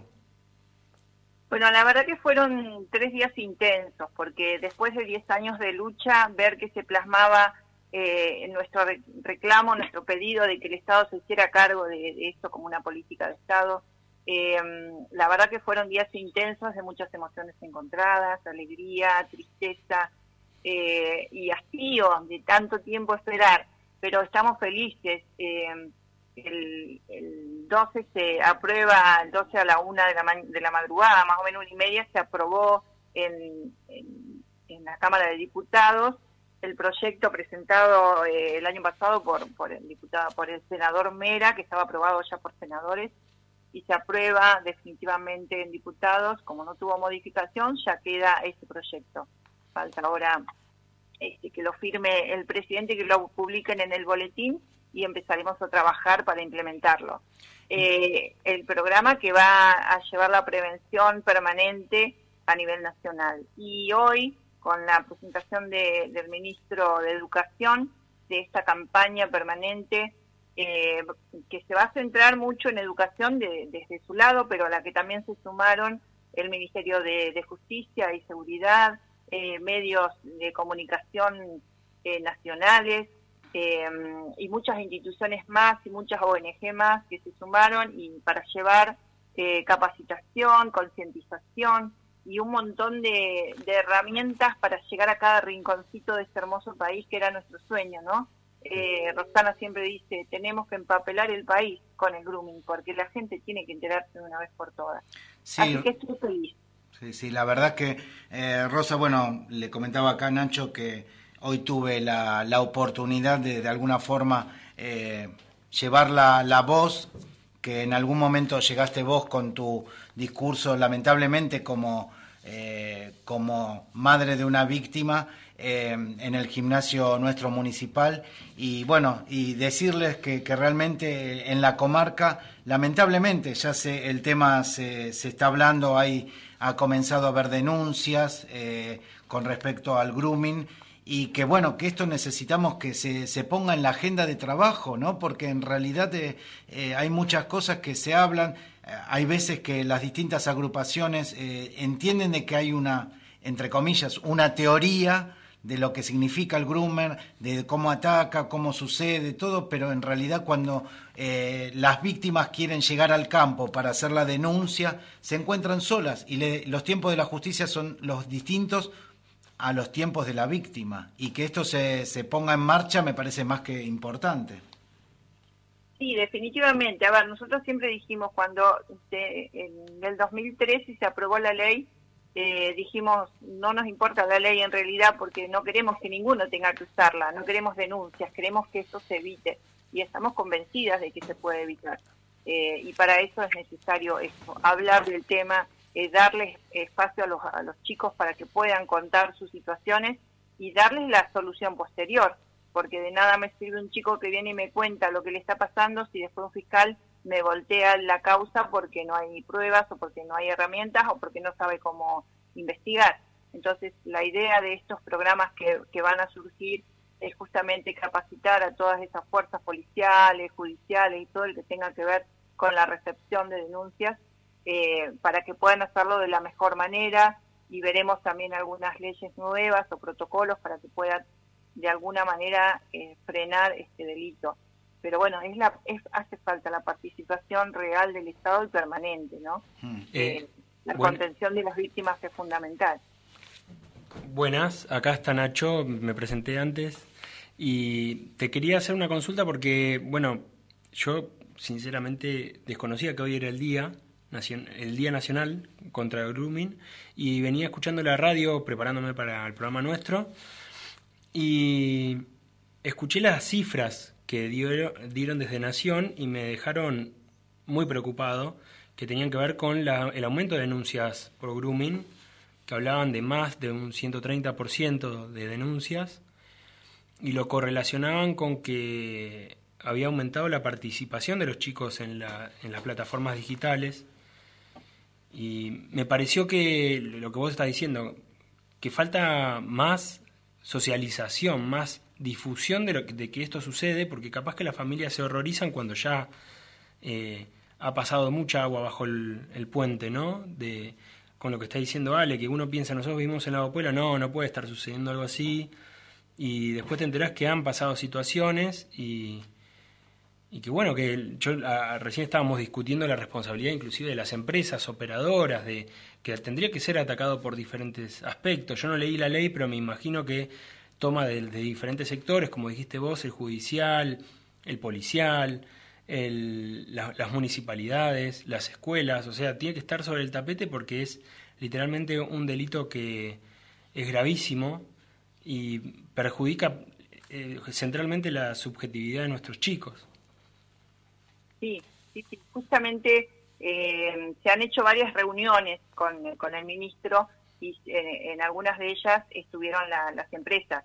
Y se está haciendo ahora una serie de reuniones con Facebook porque estamos presentando un, un par de pedidos. Eh, uno de ellos, por ejemplo, es eh, el tema de, de- de que lo- las cuentas de las escuelas en Facebook sean privadas, que no sean públicas, porque hemos visto un montón de casos en que la información de los chicos se saca de esos perfiles públicos que hay donde eh, exponen a los chicos. Por decirte un detalle, pero en realidad nosotros estamos convencidísimas y lo decimos siempre y se lo planteamos a todo el mundo, la responsabilidad de proveedores es real. Ellos son los responsables de las distintas cuentas que los chicos tienen. Entonces, si no pueden controlar eso, eh, no sé quién lo puede hacer.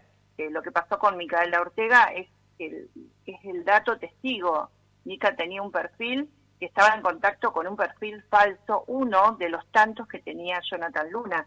¿Cómo una persona puede tener tantos perfiles y se los permiten? Y vos querés ponerte un nombre de fantasía, vos, yo, Rosa Castro, me quiero poner Ochi, no me dejan.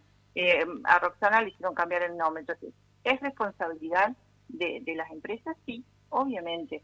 Eh, cuando pedimos el informe, la mamá pedía el informe a Facebook de las cuentas de su hija, no le permitieron abrir. Micaela era menor y no les, les llegó la información. ¿Cuántos días después? Más de un mes tardaron en darle la información de con quién estaba chateando la nena. Entonces, es responsabilidad de proveedores, sí que y se lo planteamos permanentemente. Y son eh, uno de los grupos con los que el ministro Trota eh, se ha reunido junto a Roxana Domínguez, que es la presidenta de la comisión de la ONG, y que, bueno, han estado ellos trabajando a pulmón este, toda esta pandemia, parece que la potenció a Roxana, porque la verdad que lo- el logro de estos meses ha sido tremendo en el cambio que ha tenido todo lo que es este, la, la participación del Estado en este delito.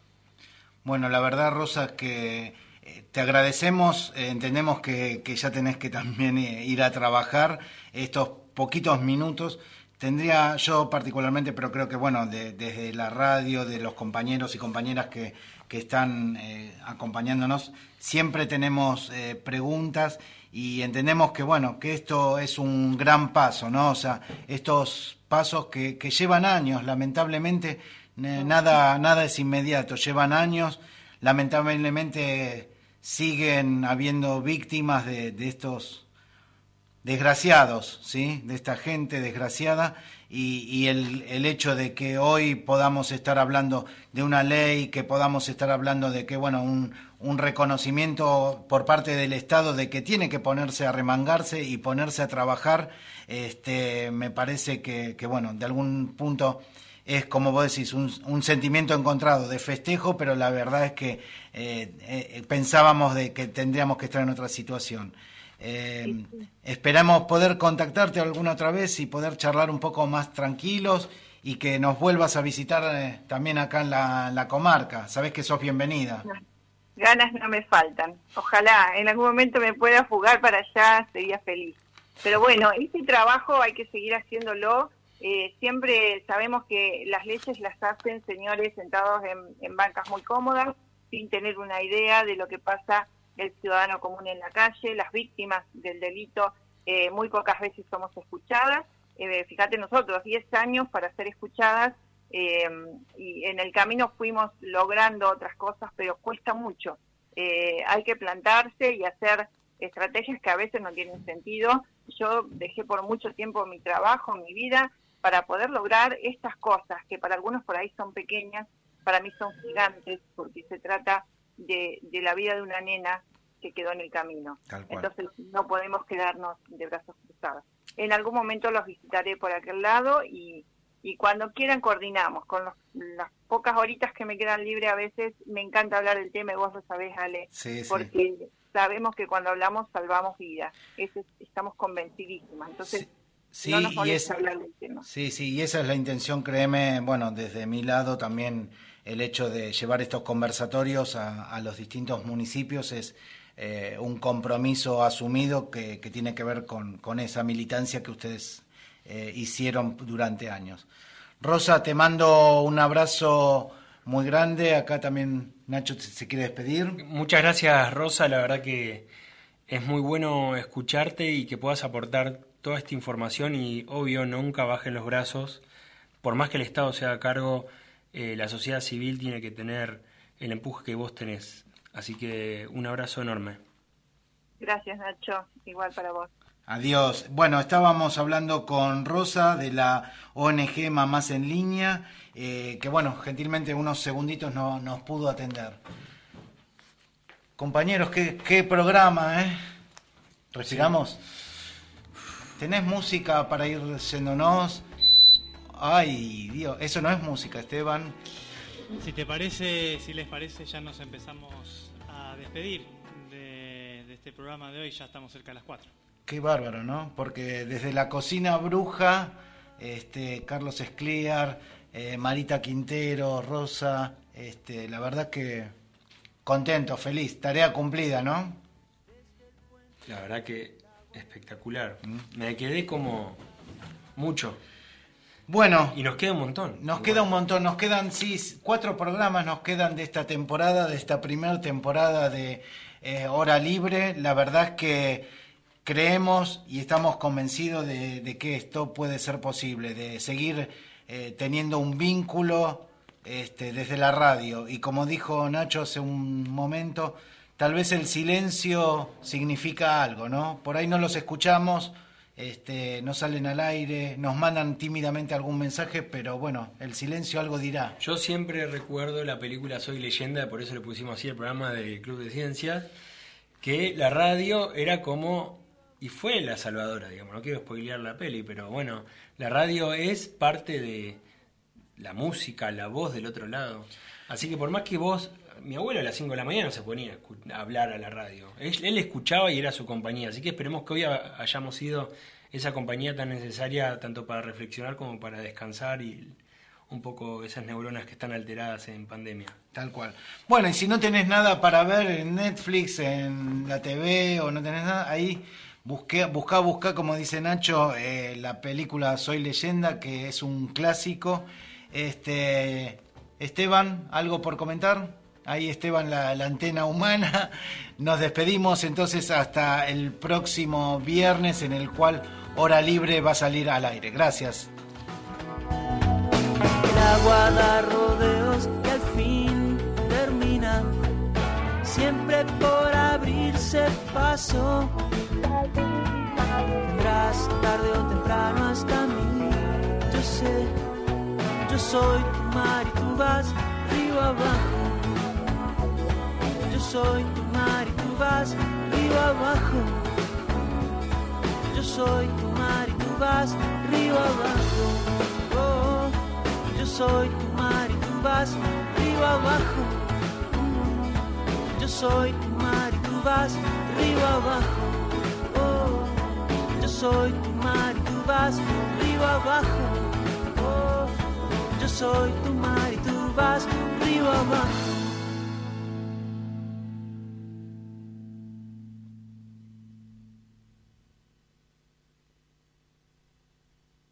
En el 98.1 del dial, la radio de la escuela. Con estudios en la Escuela 108, Portal de los Andes de Lago Pueblo. Cuéntenle a la gente que nos está escuchando.